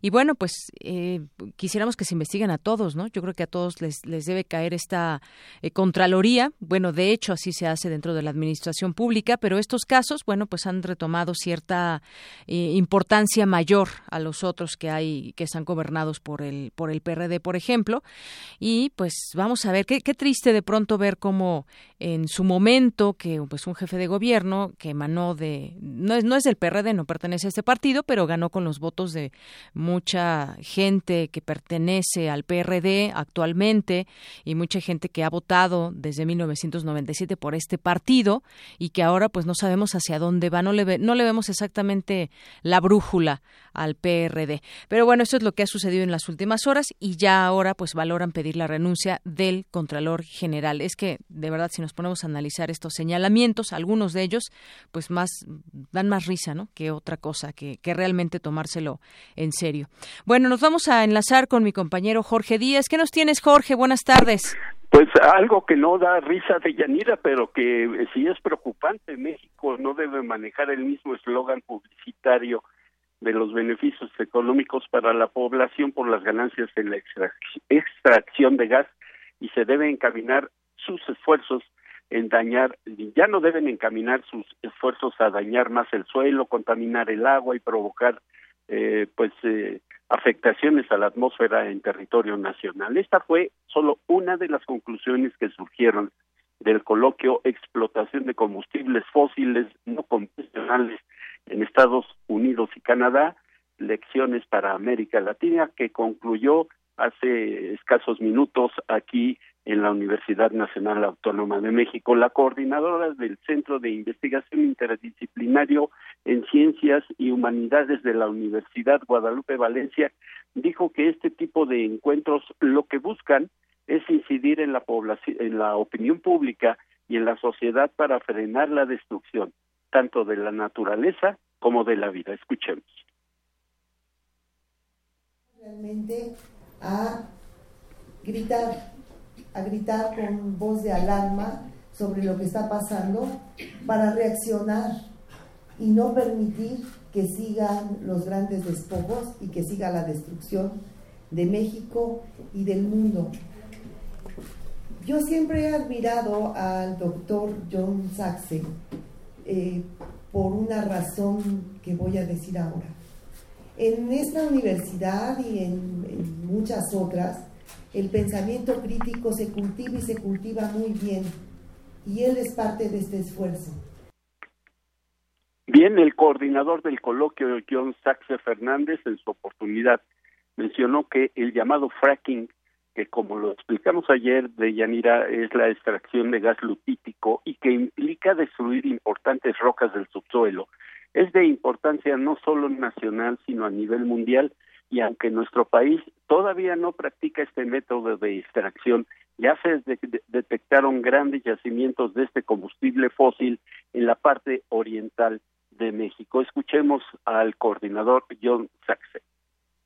Contándonos de una enorme eh, fuga o fugas de metano detectadas por la NASA en cuatro estados en el sur de Estados Unidos, eh, y, me sorprendió que saliera en esa publicación, porque le atribuían a las actividades de la industria del gas y el petróleo esas fugas de metano, que tiene un efecto invernadero mucho mayor que el del CO2, aunque de menor tiempo de estancia en la atmósfera.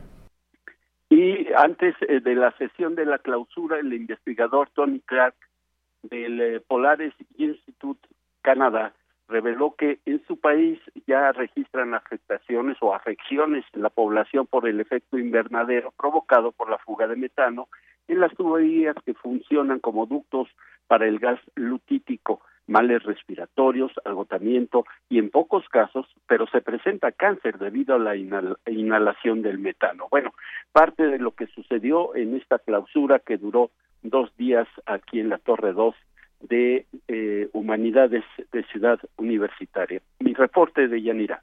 Muchas gracias, Jorge. Bueno, pues interesante todo lo que se comentó ahí, que tiene que ver con el fracking, que tiene que ver con todo este, pues eh, la explotación de combustibles fósiles en, dentro de este coloquio con expertos ahí de la UNAM. Muchas gracias, Jorge.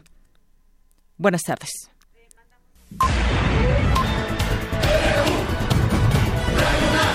Prisma RU. Morán.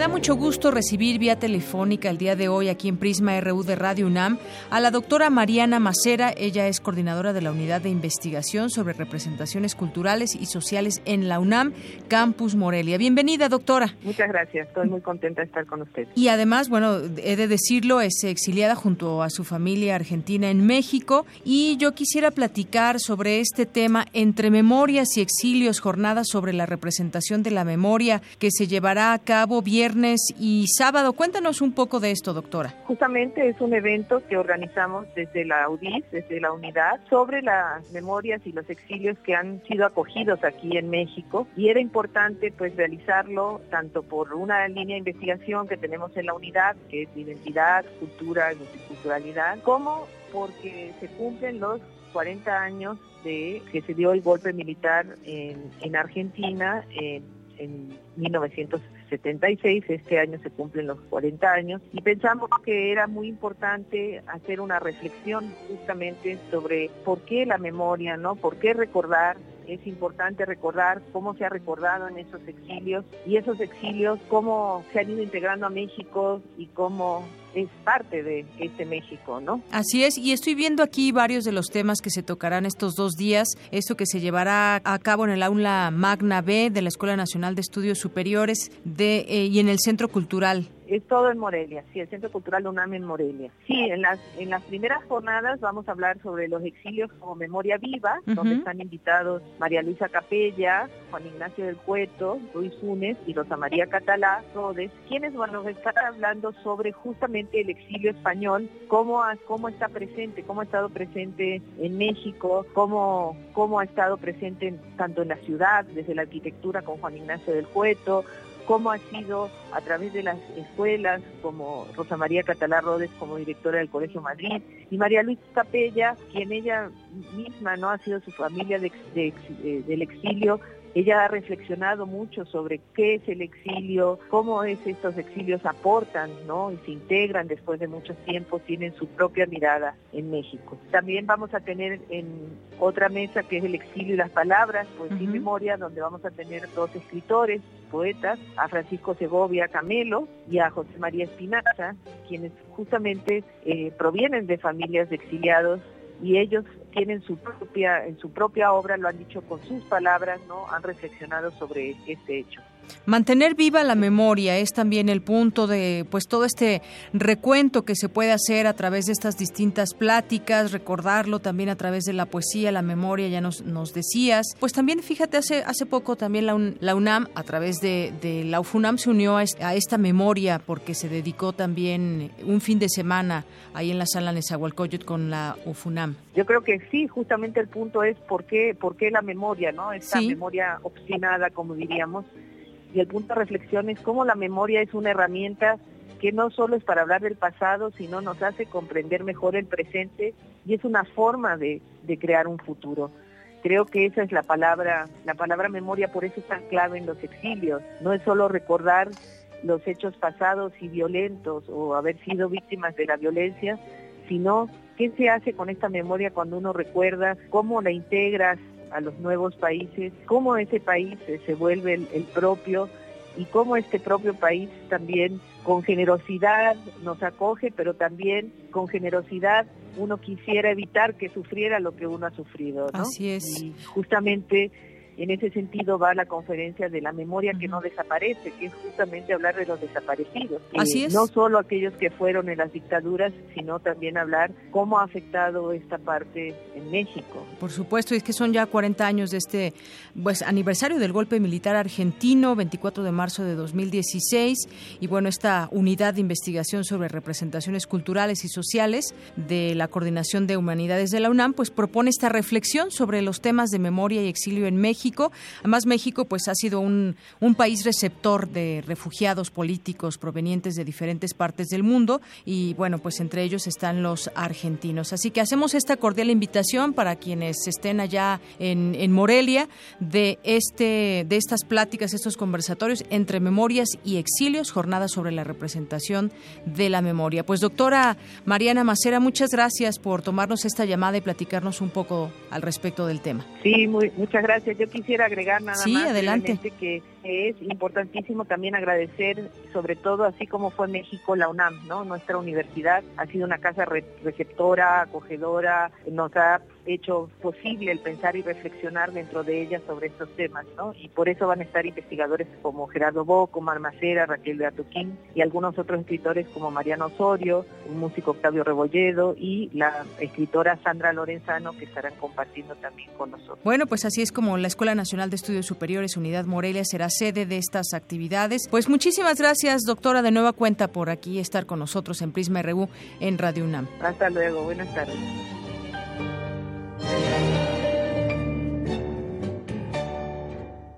Prisma RU.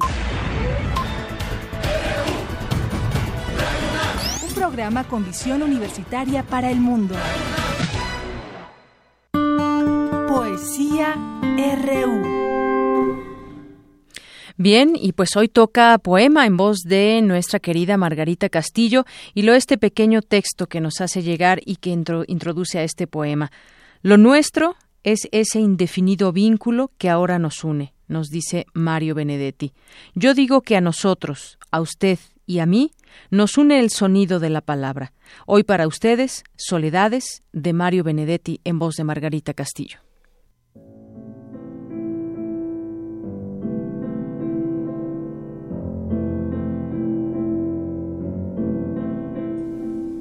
Ellos tienen razón.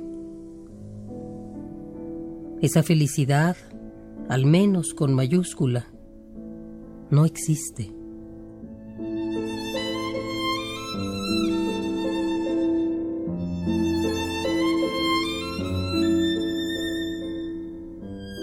Ah, pero si existiera con minúscula, sería semejante a nuestra breve presoledad.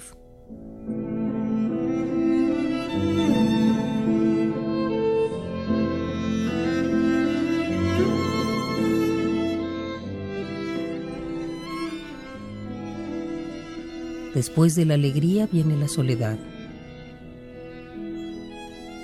Después de la plenitud viene la soledad. Después del amor viene la soledad.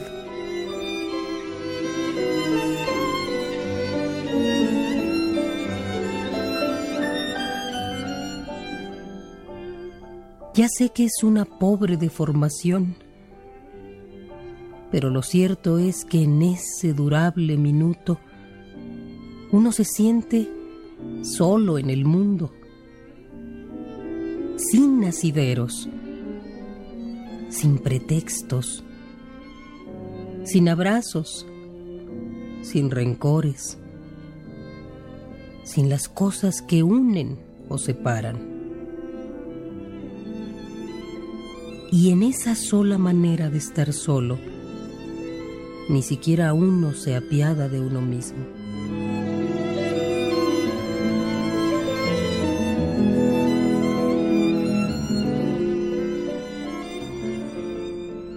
Los datos objetivos son como sigue.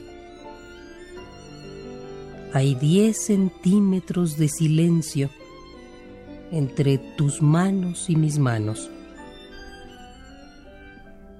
una frontera de palabras no dichas entre tus labios y mis labios. Y algo que brilla así de triste entre tus ojos y mis ojos.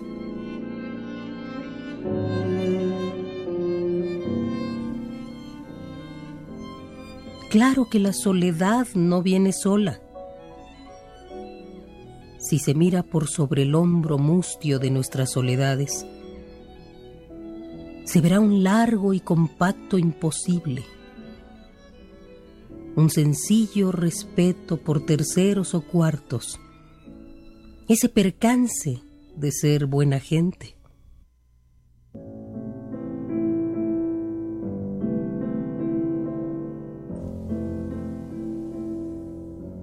Después de la alegría, después de la plenitud, después del amor, viene la soledad.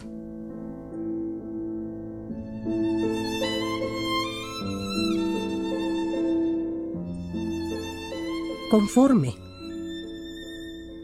Pero ¿qué vendrá después de la soledad?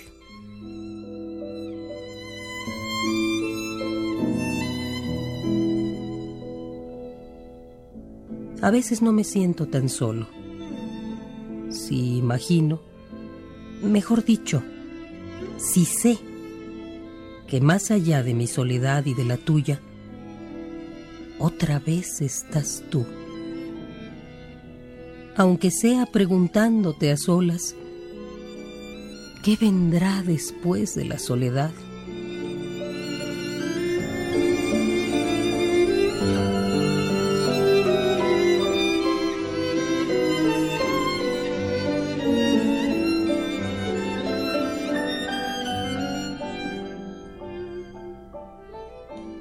Soledades. Mario Benedetti.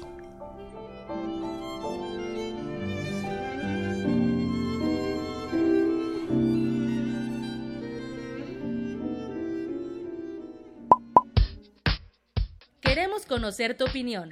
Síguenos en Twitter como arroba PrismaRU. Global RU.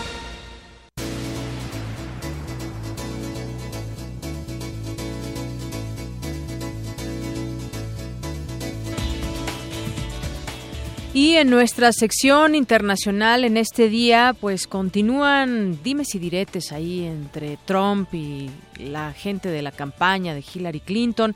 Y bueno, ahora él mismo señala, por otra parte, también al, Wall, al Wall Street Journal, porque dice que pues eh, este lo que sale hoy es que Trump quiere culpar a Slim por escándalos de acoso según este diario. Donald Trump planea sumar a Carlos Slim sí, al mexicano, al hombre de los hombres más ricos del mundo, a sus ataques, según uno de, sus asesores, quien dijo que el candidato republicano a la presidencia de Estados Unidos acusaría al magnate mexicano de ayudar a generar los reportes de que tuvo comportamientos inapropiados con mujeres.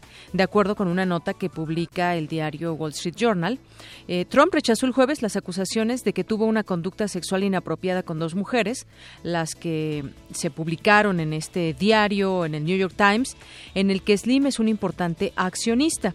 El candidato acusará que Slim un donante de la Fundación Clinton de la candidata demócrata Hillary Clinton, está interesado en ayudar a su rival a llegar a la Casa Blanca, dijo el asesor, según la publicación de hoy en el diario económico. Las acusaciones que el Wall Street Journal dijo que se podrían realizar el viernes se sumarían a los reclamos de que Trump o de Trump de que el sistema electoral está arreglado y que hay una conspiración para que sea derrotado. El portavoz de Slim, Arturo Elías, dijo al diario que las acusaciones de que el hombre más rico de México interfiere en las elecciones de Estados Unidos son totalmente falsas. Incluso Reuters no pudo contactarse inmediatamente con el portavoz del millonario. La campaña de Trump no respondió inmediatamente a las solicitudes de esta agencia de noticias para que comentara el reporte del editor de New York Times, Arthur Schulenberg Jr. Dijo en un comunicado que Carlos Slim es un accionista excelente que respeta a cabalidad los límites que tienen que ver con la independencia periodística y nunca ha tratado de influir en lo que se reporta. Y bueno, es que también otro escándalo en ese sentido porque Ahora se acusa a Donald Trump de, pues hasta de dejar entrever una supuesta pedofilia. El programa de televisión Entertainment Tonight difundió un video en el que Donald Trump platica con un grupo de niñas y afirma que un día saldría con una de ellas. Las imágenes corresponden a 1992, cuando el magnate contaba con 46 años y celebraba las Navidades con una fiesta en la Torre Trump. En ese lugar estaba presente un grupo de niñas de aproximadamente 10 años de edad y luego de hacerle comentarios simpáticos a una de las menores, el hoy candidato republicano a la presidencia de los Estados Unidos se dirigió a la cámara de televisión y dijo, en 10 años estaré saliendo con ella. ¿Lo puedes creer? Bueno, ya, de pronto cae esto como en una especie de de, acusaciones de buscarle hasta por donde hasta por donde no a los candidatos no y en este caso pues también le ha tocado al propio Trump que goza de muchas eh, de muchos odios diría yo en muchas de las comunidades en, en, Estados Unidos y fuera de. Hay pues actores, músicos también alrededor del mundo que se han sumado a una campaña en su contra, una campaña de decir no al voto a Donald Trump en ese sentido, pero bueno, como en muchas campañas vemos ese tipo de, de alusiones en torno a la vida personal. Y en ese caso pues bueno fue un programa eh, un programa eh, público y además pues se lo dijo en, en, su momento no hubo ese escándalo que hoy sí hay que hoy se pone el dedo en el renglón de tratar de ver esa esa esa parte también más aún negativa de la que ya goza Donald Trump. Y bueno, en otras cosas internacionales, el Papa dona 100 mil dólares para damnificados en Haití. El Papa Francisco ha autorizado el envío de 100 mil dólares para la ayuda a la población de Haití tras el paso del huracán Matthew, que ha causado Cientos de muertos y heridos y numerosos daños, esto lo informó hoy el Vaticano. La donación se efectuará a través de, del Pontificio Consejo de Cornum, encargado de las actividades de solidaridad. Corunum. Se indica en un comunicado, la donación será repartida en las diócesis mayormente afectadas por este desastre natural y serán empleadas en asistencia a los damnificados. Son las 2 con 32. Prisma RU. Un programa con visión universitaria para el mundo. The most beautiful sound I ever heard. Maria, Maria, Maria, Maria. All the beautiful sounds of the world in a single word. Maria, Maria, Maria, Maria. Maria, Maria.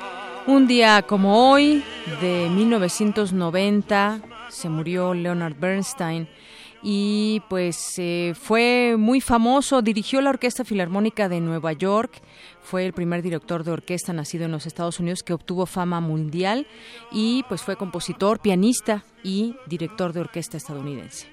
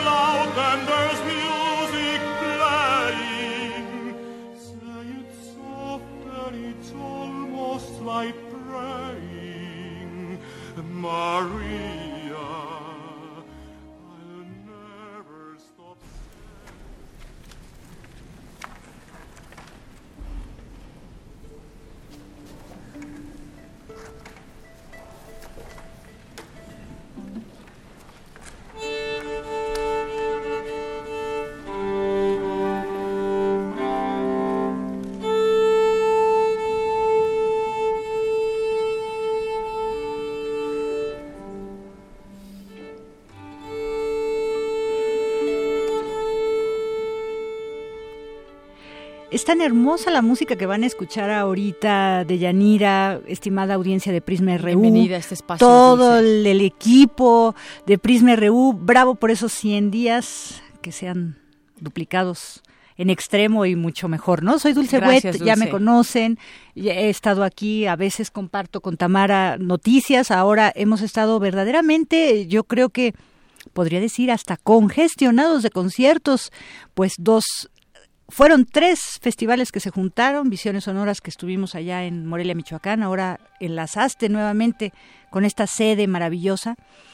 Y bueno, pues yo les quiero ofrecer este tres invitaciones del coordinador nacional de música y ópera, José Julio Díaz Infante. Pero pues esta música es maravillosa y después de oír lo de la efeméride de Leonard Bernstein, una de las cosas más maravillosas que tuvo este hombre, se le conoce muy bien también por sus grandes interpretaciones. Mahler, por ejemplo, nos hacía llorar a todo el mundo, pero también porque fue un gran promotor de la música nueva en su momento y fue uno de los más jóvenes, inclusive tuvo mucha suerte porque eh, él se dio a la fama muchas veces porque no estaba el, el, director afamado que tenía que tocar y entonces le decían al joven Bernstein que apenas estaba estudiando, también con Nadia Boulanger, que el año, la semana que entra eh, la recordaremos. Bueno, y entonces decían, bueno, pues dale la oportunidad a este joven talento que es compositor y director de orquesta y eso fue una de las cosas que lo catapultaron a la fama. Yo sabía que podías complementar muy bien la, la efeméride. y ahora pues tenemos el Foro de Música Nueva llegando a su fin. Les decíamos, bueno, pues estamos con el Cervantino, estamos también con los ecos y reflejos que ha dejado también este Festival de Morelia, que tiene algunas otras actividades posteriores. Pero bueno, queremos, eh, yo quiero especialmente ya sé que la paleta de conciertos siempre es mucho, muy este, abigarrada y con muchos, muchas actividades. Este fin de semana, así cerrando los ojos, nada más tenemos siete conciertos, ¿no? Nada o, más. No, o seis. Uh -huh. Hoy dos, mañana dos, el domingo tres. Imagínate, son muchísimos. Uh -huh. Y entonces a veces cuando estamos cuente y cuente todo lo que va a haber, no disfrutamos realmente, enormemente.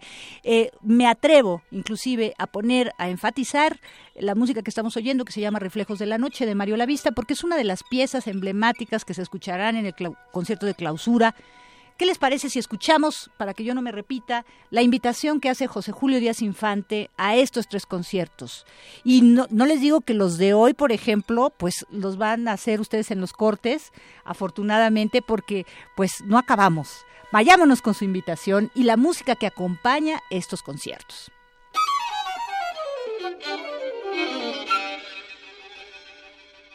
Les saluda José Julio Díaz Infante, coordinador nacional de música y ópera de Limba y director artístico del 38 Foro Internacional de Música Nueva Manuel Enríquez 2016.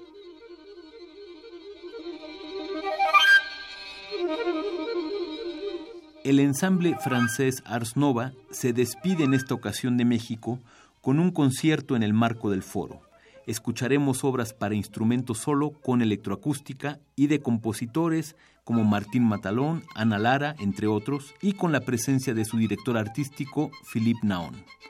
Museo Universitario Arte Contemporáneo, Centro Cultural Universitario de la UNAM, sábado 15, 18 horas. Entrada libre.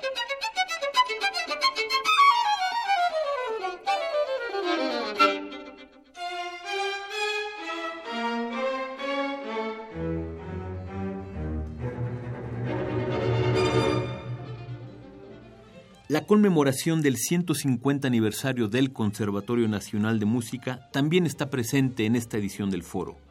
Y en el concierto de clausura, la Orquesta de Cámara de Bellas Artes, dirigida por el maestro Manuel de Elías, interpretará obras del concurso de composición que se organizó para conmemorar este evento.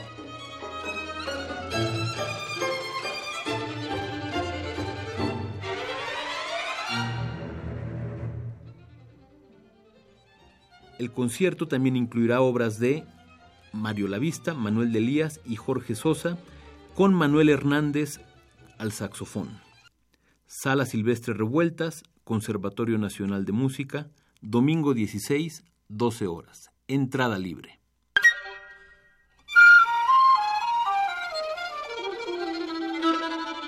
Después de este festín de música contemporánea que hemos tenido con esta edición del foro, el cual se resiste a terminar, tenemos una serie de tres conciertos extemporáneos en la Ciudad de México. El primero, a cargo del trío Bohem, con Marisa Canales en la flauta, será en la sala Manuel M. Ponce del Palacio de Bellas Artes el domingo 16 a las 17 horas, en el cual se interpretará obra de Samuel Siman.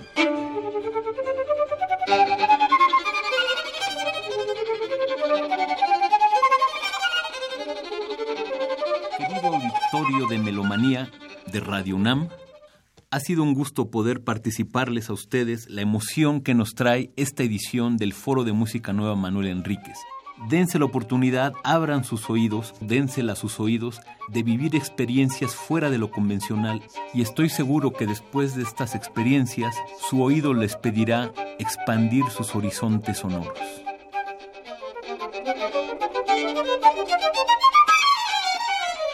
Ahí esas invitaciones. Sí, muy pues, buenas. Todas gratis, entonces mi padre decía gratis hasta las cachetadas. Ay, sí. Pero realmente es una experiencia muy diferente estar dentro de la sala y escuchar todas estas cosas. Entonces, lo difícil ahora es, creo, que tengamos tiempo. Y estas actividades no acaban. Fíjate que hay extensiones, ya hablaremos de esto si quieres la semana que entra. claro. Y también hay extensiones dentro de la República. Así que bueno, pues por lo menos este fin de semana tenemos actividades eh, en el MUAC a las 6 de la tarde mañana y después en la sala Manuel M. Ponce el domingo a las 5 y antes en el conservatorio a las Ujú. 12 del día. Muy bien. Así que anímense, anímense porque vale la pena. Creo que vale la pena. Fue un placer estar con ustedes y nos vemos, nos escuchamos más bien muy pronto. Claro que sí, Dulce Wet. Muchas gracias. Buenas tardes. A ustedes.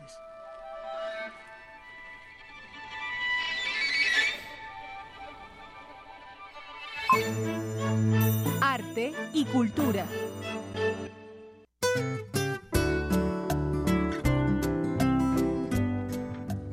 Bien, pues ya estamos en la segunda hora aquí y en Cultura. Ya está Tamara Quiroz con nosotros. Tamara, Buenas tardes. Deyanira, yo les dije que regresaba y precisamente en y lo esta cumpliste. Exactamente. Fíjate que la Feria Internacional del Libro en el Zócalo inicia hoy y uno de los participantes es el escritor Antonio Muñoz Molina, columnista del periódico El País. Y para hablarnos más sobre este tema nos acompaña Antonio Quijano en la línea. Hola, Toño. Hola de nuevo. Toño, ¿nos escuchas? Ah, algo pasa con Toño. Oye, ¿ya nos escuchas? No. No, no nos escucha, creo. Bueno, bueno sí. nos da más detalles. Les comentaba que esta, esta, fe- esta Feria Internacional del Zócalo, una de las tantas ferias de bueno, donde podemos encontrar todo este acervo cultural, sobre todo muchos libros, y precisamente se instala en la plancha del Zócalo. Entonces, bueno, en unos momentos más le vamos a dar los detalles, eh, bueno, nos va a dar los detalles más bien Toño Quijano. Mientras, eh, como les había comentado el día de ayer, mm, la sala de Nezahualcóyotl fue sede de la de la poesía, de esta cultura poética. Tuvimos aquí a, a tres grandes poetas, uno hablaba en Totonaca, eh, también estaba Quichua, bueno, en en Quichua. Bueno, pero no les voy a contar más porque preparé una nota y vamos a escucharla.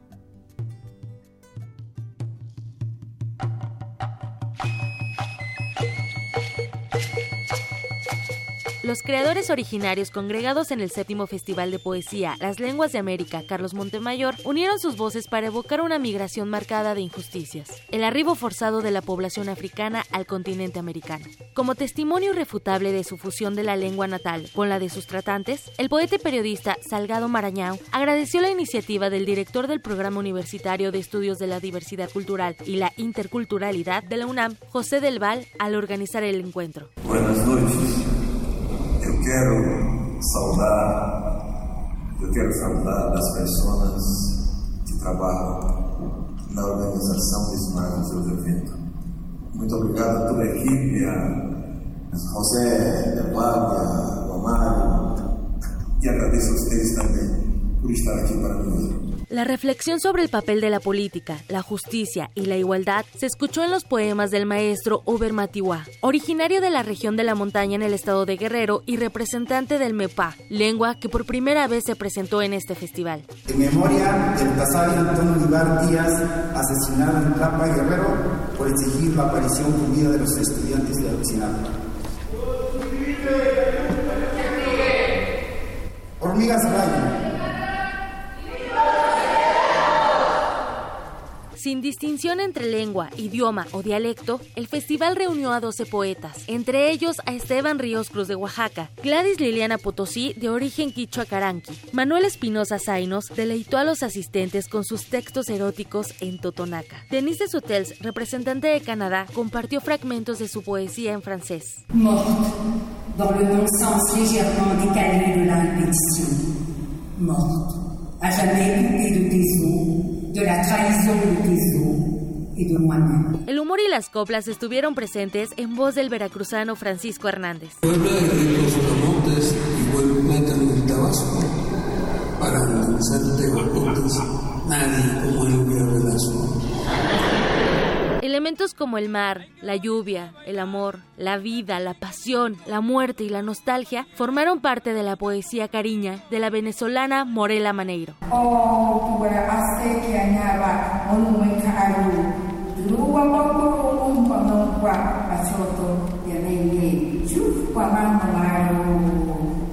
De Rubí Huerta, poeta purépecha. Delirios, besando esos contornos que deja tu sombra por la noche, mis ojos te ven danzando en el corazón de la luna. Soy esclava de esos movimientos. Tu cuerpo es una galaxia, tus ojos luceros, tus lunares estrellas. Habitan en ti todos los planetas. En este encuentro multilingüe, la sala de conciertos bautizada con el nombre del rey poeta vibró con la hermandad bajo el cielo de una noche mágica y envolvió a los asistentes con heroísmo y la libertad al ritmo del gestor cultural Winston Farrell.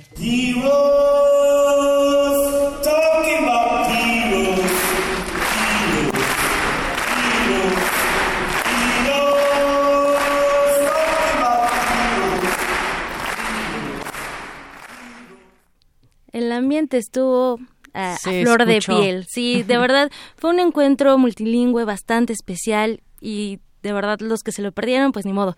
En dos años podrán disfrutar de este evento. Y ahora sí nos vamos con Toño Quijano. Hola Toño, ¿cómo estás? Tamara, buenas tardes a ti, auditorio de Prisma nuevamente. Así es, el escritor español Antonio Muñoz Molina se encuentra en la Ciudad de México para participar en la Feria Internacional del Libro en el Zócalo 2016, que tendrá múltiples actividades hasta el 23 de octubre. Al ofrecer una conferencia de prensa, el también columnista del periódico El País habló del octavo premio iberoamericano de novela Elena Poniatowska de la Ciudad de México, que le fue otorgado el año pasado, y de la relación entre literatura y periodismo. Escuchemos. Soy escritor de libros, de novelas, de, pero soy escritor de periódico también, ¿no? Y escritor de crónica. Y creo que en el mundo hispánico muchas veces hay una hay un prejuicio que es el prejuicio de identificar la literatura con la literatura de ficción, ¿no? Y no darse cuenta de que en el periodismo, en la crónica, hay se puede crear una literatura absolutamente magistral, no inferior de ninguna manera a la literatura de invención o a la literatura de ficción. ¿no? Y ese trabajo Elena lo ha hecho desde hace mucho tiempo. Muñoz Molina dijo que los libros que ha escrito y los que ha leído lo han cambiado. Escuchemos. En mi caso, el cambio, yo creo que el cambio fundamental ha sido la conciencia de la conciencia del valor del valor que tiene para mí la literatura la entrega a la literatura como algo completamente ajeno a cualquier otro interés. Es decir, cuanto más tiempo pasa, más me gusta el oficio, ¿no? El oficio en sí, el oficio de, de sentarme, de trabajar o de ir por ahí por la calle observando cosas, ¿no? De estar prestando atención ahora mismo, por ejemplo, a los, a los sonidos que suben de la calle, ¿no? y en torno a la polémica sobre el Premio Nobel de Literatura otorgado este año al cantante Bob Dylan, afirmó que para él este galardón debe servir para dar a conocer a escritores desconocidos. Escuchemos. Una cosa que distingue a los escritores de los cantautores internacionales, por ejemplo, es que los escritores suelen ser más pobres, ¿no? Es decir, rara vez un escritor ha visto tanto dinero junto como el que da el Nobel. Eso es una cosa que es así. Entonces dices, cuando, cuando Szymborska, la, gran poeta polaca, recibió el, el, Nobel hace unos años, a mí me pareció maravilloso, me, dio una alegría enorme, me dio una alegría enorme cuando lo recibió Alice Munro, me dio una alegría también cuando lo recibió Thomas Transtromer, porque yo personalmente a Transtromer yo no lo habría leído si no le hubieran dado el premio Nobel, ¿no? En su sexta edición, la Feria Internacional del Libro en el Zócalo reúne a más de 300 expositores y más de 700 sellos editoriales que ofrecerán más de 1.200 actividades. Tamara, hasta aquí mi reporte. Buenas tardes. Muchísimas gracias Antonio Quijano por esta información que nos brindaste el día de hoy. Pues yo quiero nada más agradecer, felicitarlos, felicitarnos eh, por estos 100 programas y gracias a, a, todos aquellos que están detrás del radio escuchándonos y siempre confiando en nosotros. Que tengan un excelente fin de semana. Gracias, Tamara.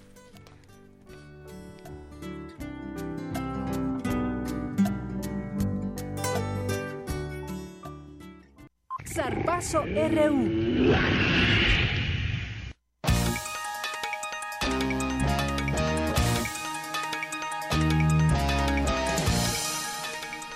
¿Qué tal, Eric? De nueva cuenta. Gracias, Deyanira. Pues nos vamos con la información deportiva en esta segunda parte del Zarpazo, porque la UNAM, los equipos de fútbol americano de nuestra universidad tendrán acción esta tarde en el marco de la semana número 7 de la Liga Mayor de la UNEFA. Los Pumas Zacatlán visitarán a los auténticos Tigres de la Universidad Autónoma de Nuevo León. El conjunto del coach Enrique Zapata tratará de conseguir su cuarta victoria de la campaña para perfilarse a los playoffs de la competencia. Por su parte, los Pumas CU buscarán sacudirse la derrota que sufrieron el fin de semana pasado cuando visiten a los frailes del Tepeyac. La escuadra del coach Otto Becerril ya no puede perder si quiere mantener esperanzas de clasificar a la postemporada de la Liga Mayor 2016. El equipo de la Facultad de Estudios Superiores Acatlán tiene un récord positivo de tres juegos ganados y tres perdidos, mientras que el combinado de Ciudad Universitaria tiene uno negativo con dos victorias y tres derrotas. En información de fútbol, el Club Universidad Nacional visitará este domingo a los Diablos Rojos del Toluca en el estadio Alberto Chivo Córdoba. Los Pumas son cuartos de la tabla general con 20 puntos y buscarán obtener su primer victoria del torneo como visitantes. El equipo de Francisco Palencia podrá contar con Jesús Gallardo, quien acudió a su primer convocatoria en selección nacional durante la reciente fecha FIFA. Y en información de béisbol, un mexicano impuso un récord en las grandes ligas. Se trata del pitcher Julio Urias, quien con 20 años y 62 días se convirtió en el jugador más joven en obtener una victoria en playoffs. Además, el sinaloense fue fundamental para que los angelinos ganaran la serie contra Washington y ahora disputarán frente a los Cachorros de Chicago el campeonato de la Liga Nacional. Deyanira, es la información deportiva que tengo este viernes. Nos escuchamos el próximo lunes y felicidades a todo el equipo de Prisma RU por estas primeras 100 emisiones. Claro que sí, a todos los zarpazos que ha habido también. Va a haber muchos zarpazos más. Claro que sí. Gracias, Eric.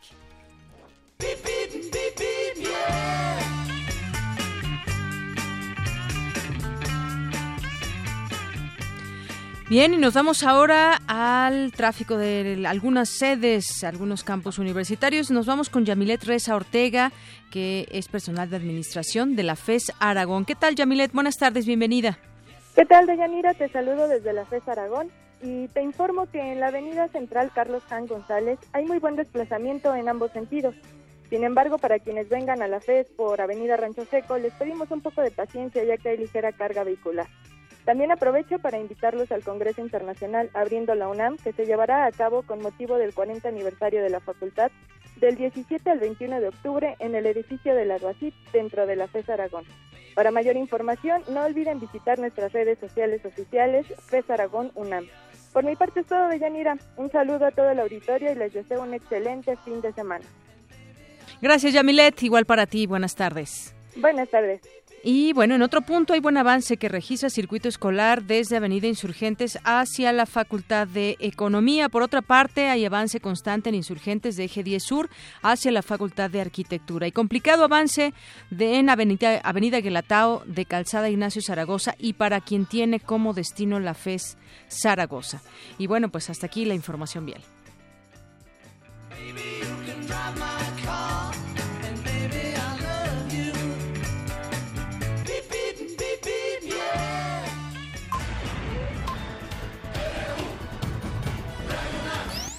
Prisma RU. Con Deyanira Morán. Y bueno, nos vamos con mi compañero Jorge Díaz, que nos tiene la información de última hora. Jorge, buenas tardes, adelante. Deyanira, el comisionado nacional de seguridad, Renato Sales Heredia, dijo que se tiene previsto que el narcotraficante Joaquín El Chapo Guzmán se ha extraditado a los Estados Unidos en enero o febrero de 2017 y dijo que la próxima semana irá a Veracruz para anunciar una estrategia a fin de sacar del hoyo, así lo dijo textual, a ese estado en materia de inseguridad. Fue detenido también en Veracruz otro presunto secuestrador y asesino de cinco jóvenes en Tierra Blanca. De acuerdo a información de la policía veracruzana, Miguel N., alias El Craner, fue detenido hoy a las seis de la mañana. La Procuraduría General de la República informó que investiga al secretario técnico del Ayuntamiento de Cuernavaca, José Manuel Sanz Rivera, por tráfico de influencias y presunto uso de, dinero de procedencia eh, ilícita. Y por último, el señor Donald Trump ahora acusa a Carlos Slim de intentar ayudar a la señora Hillary Clinton a través de, pues, eh, económicamente y a través de lo que él dijo son periódicos. En fin, lo que dice el señor Trump. Lo que yo tengo hasta el momento de Yanira. Gracias, Jorge. Buenas tardes. Hasta luego. Es viernes y está con nosotros José Luis Tula. Tú las traes, tú las pones, tú las tocas, tú las recomiendas, tú las dices. Adelante, José Luis Tula, ¿cómo estás? Buenas tardes. Ay,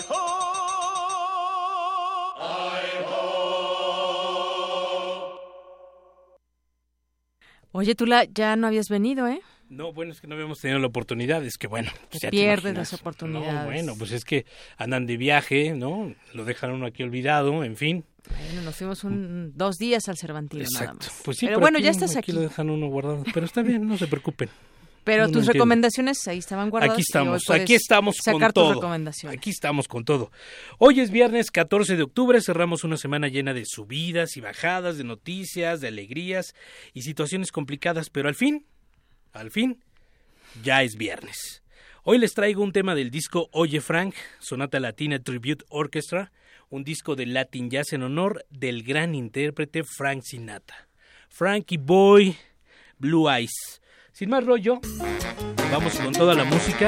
Es Sonata Latina con I've Got You Under My Skin.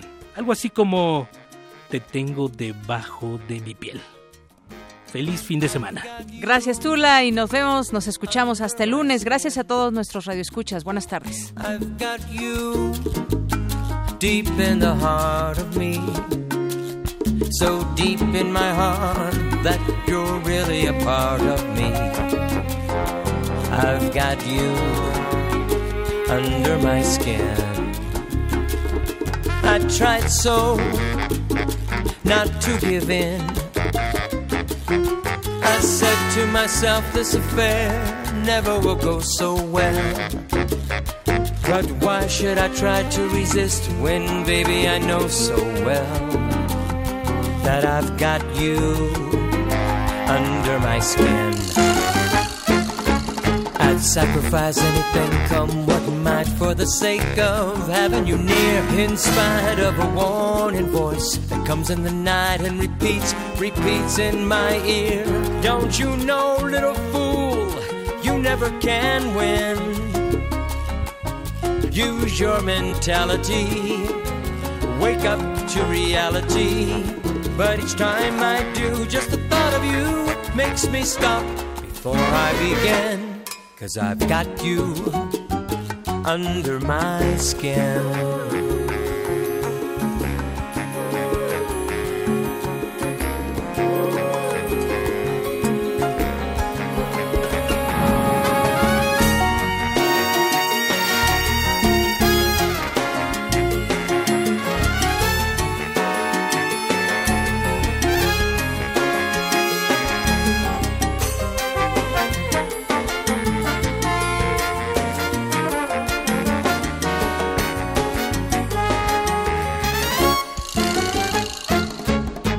Sacrifice anything, come what might, for the sake of having you near. In spite of a warning voice that comes in the night and repeats, repeats in my ear. Don't you know, little fool, you never can win. Use your mentality, wake up to reality. But each time I do, just the thought of you makes me stop before I begin.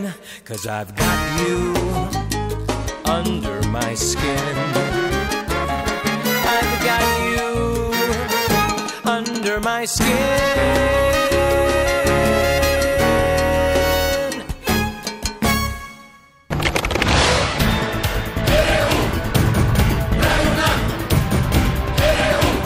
Prisma RU. Los perfiles del acontecer universitario de México y el mundo en una frecuencia. De lunes a viernes, de 1 a 3 de la tarde. Radio UNAM. Clásicamente informativa.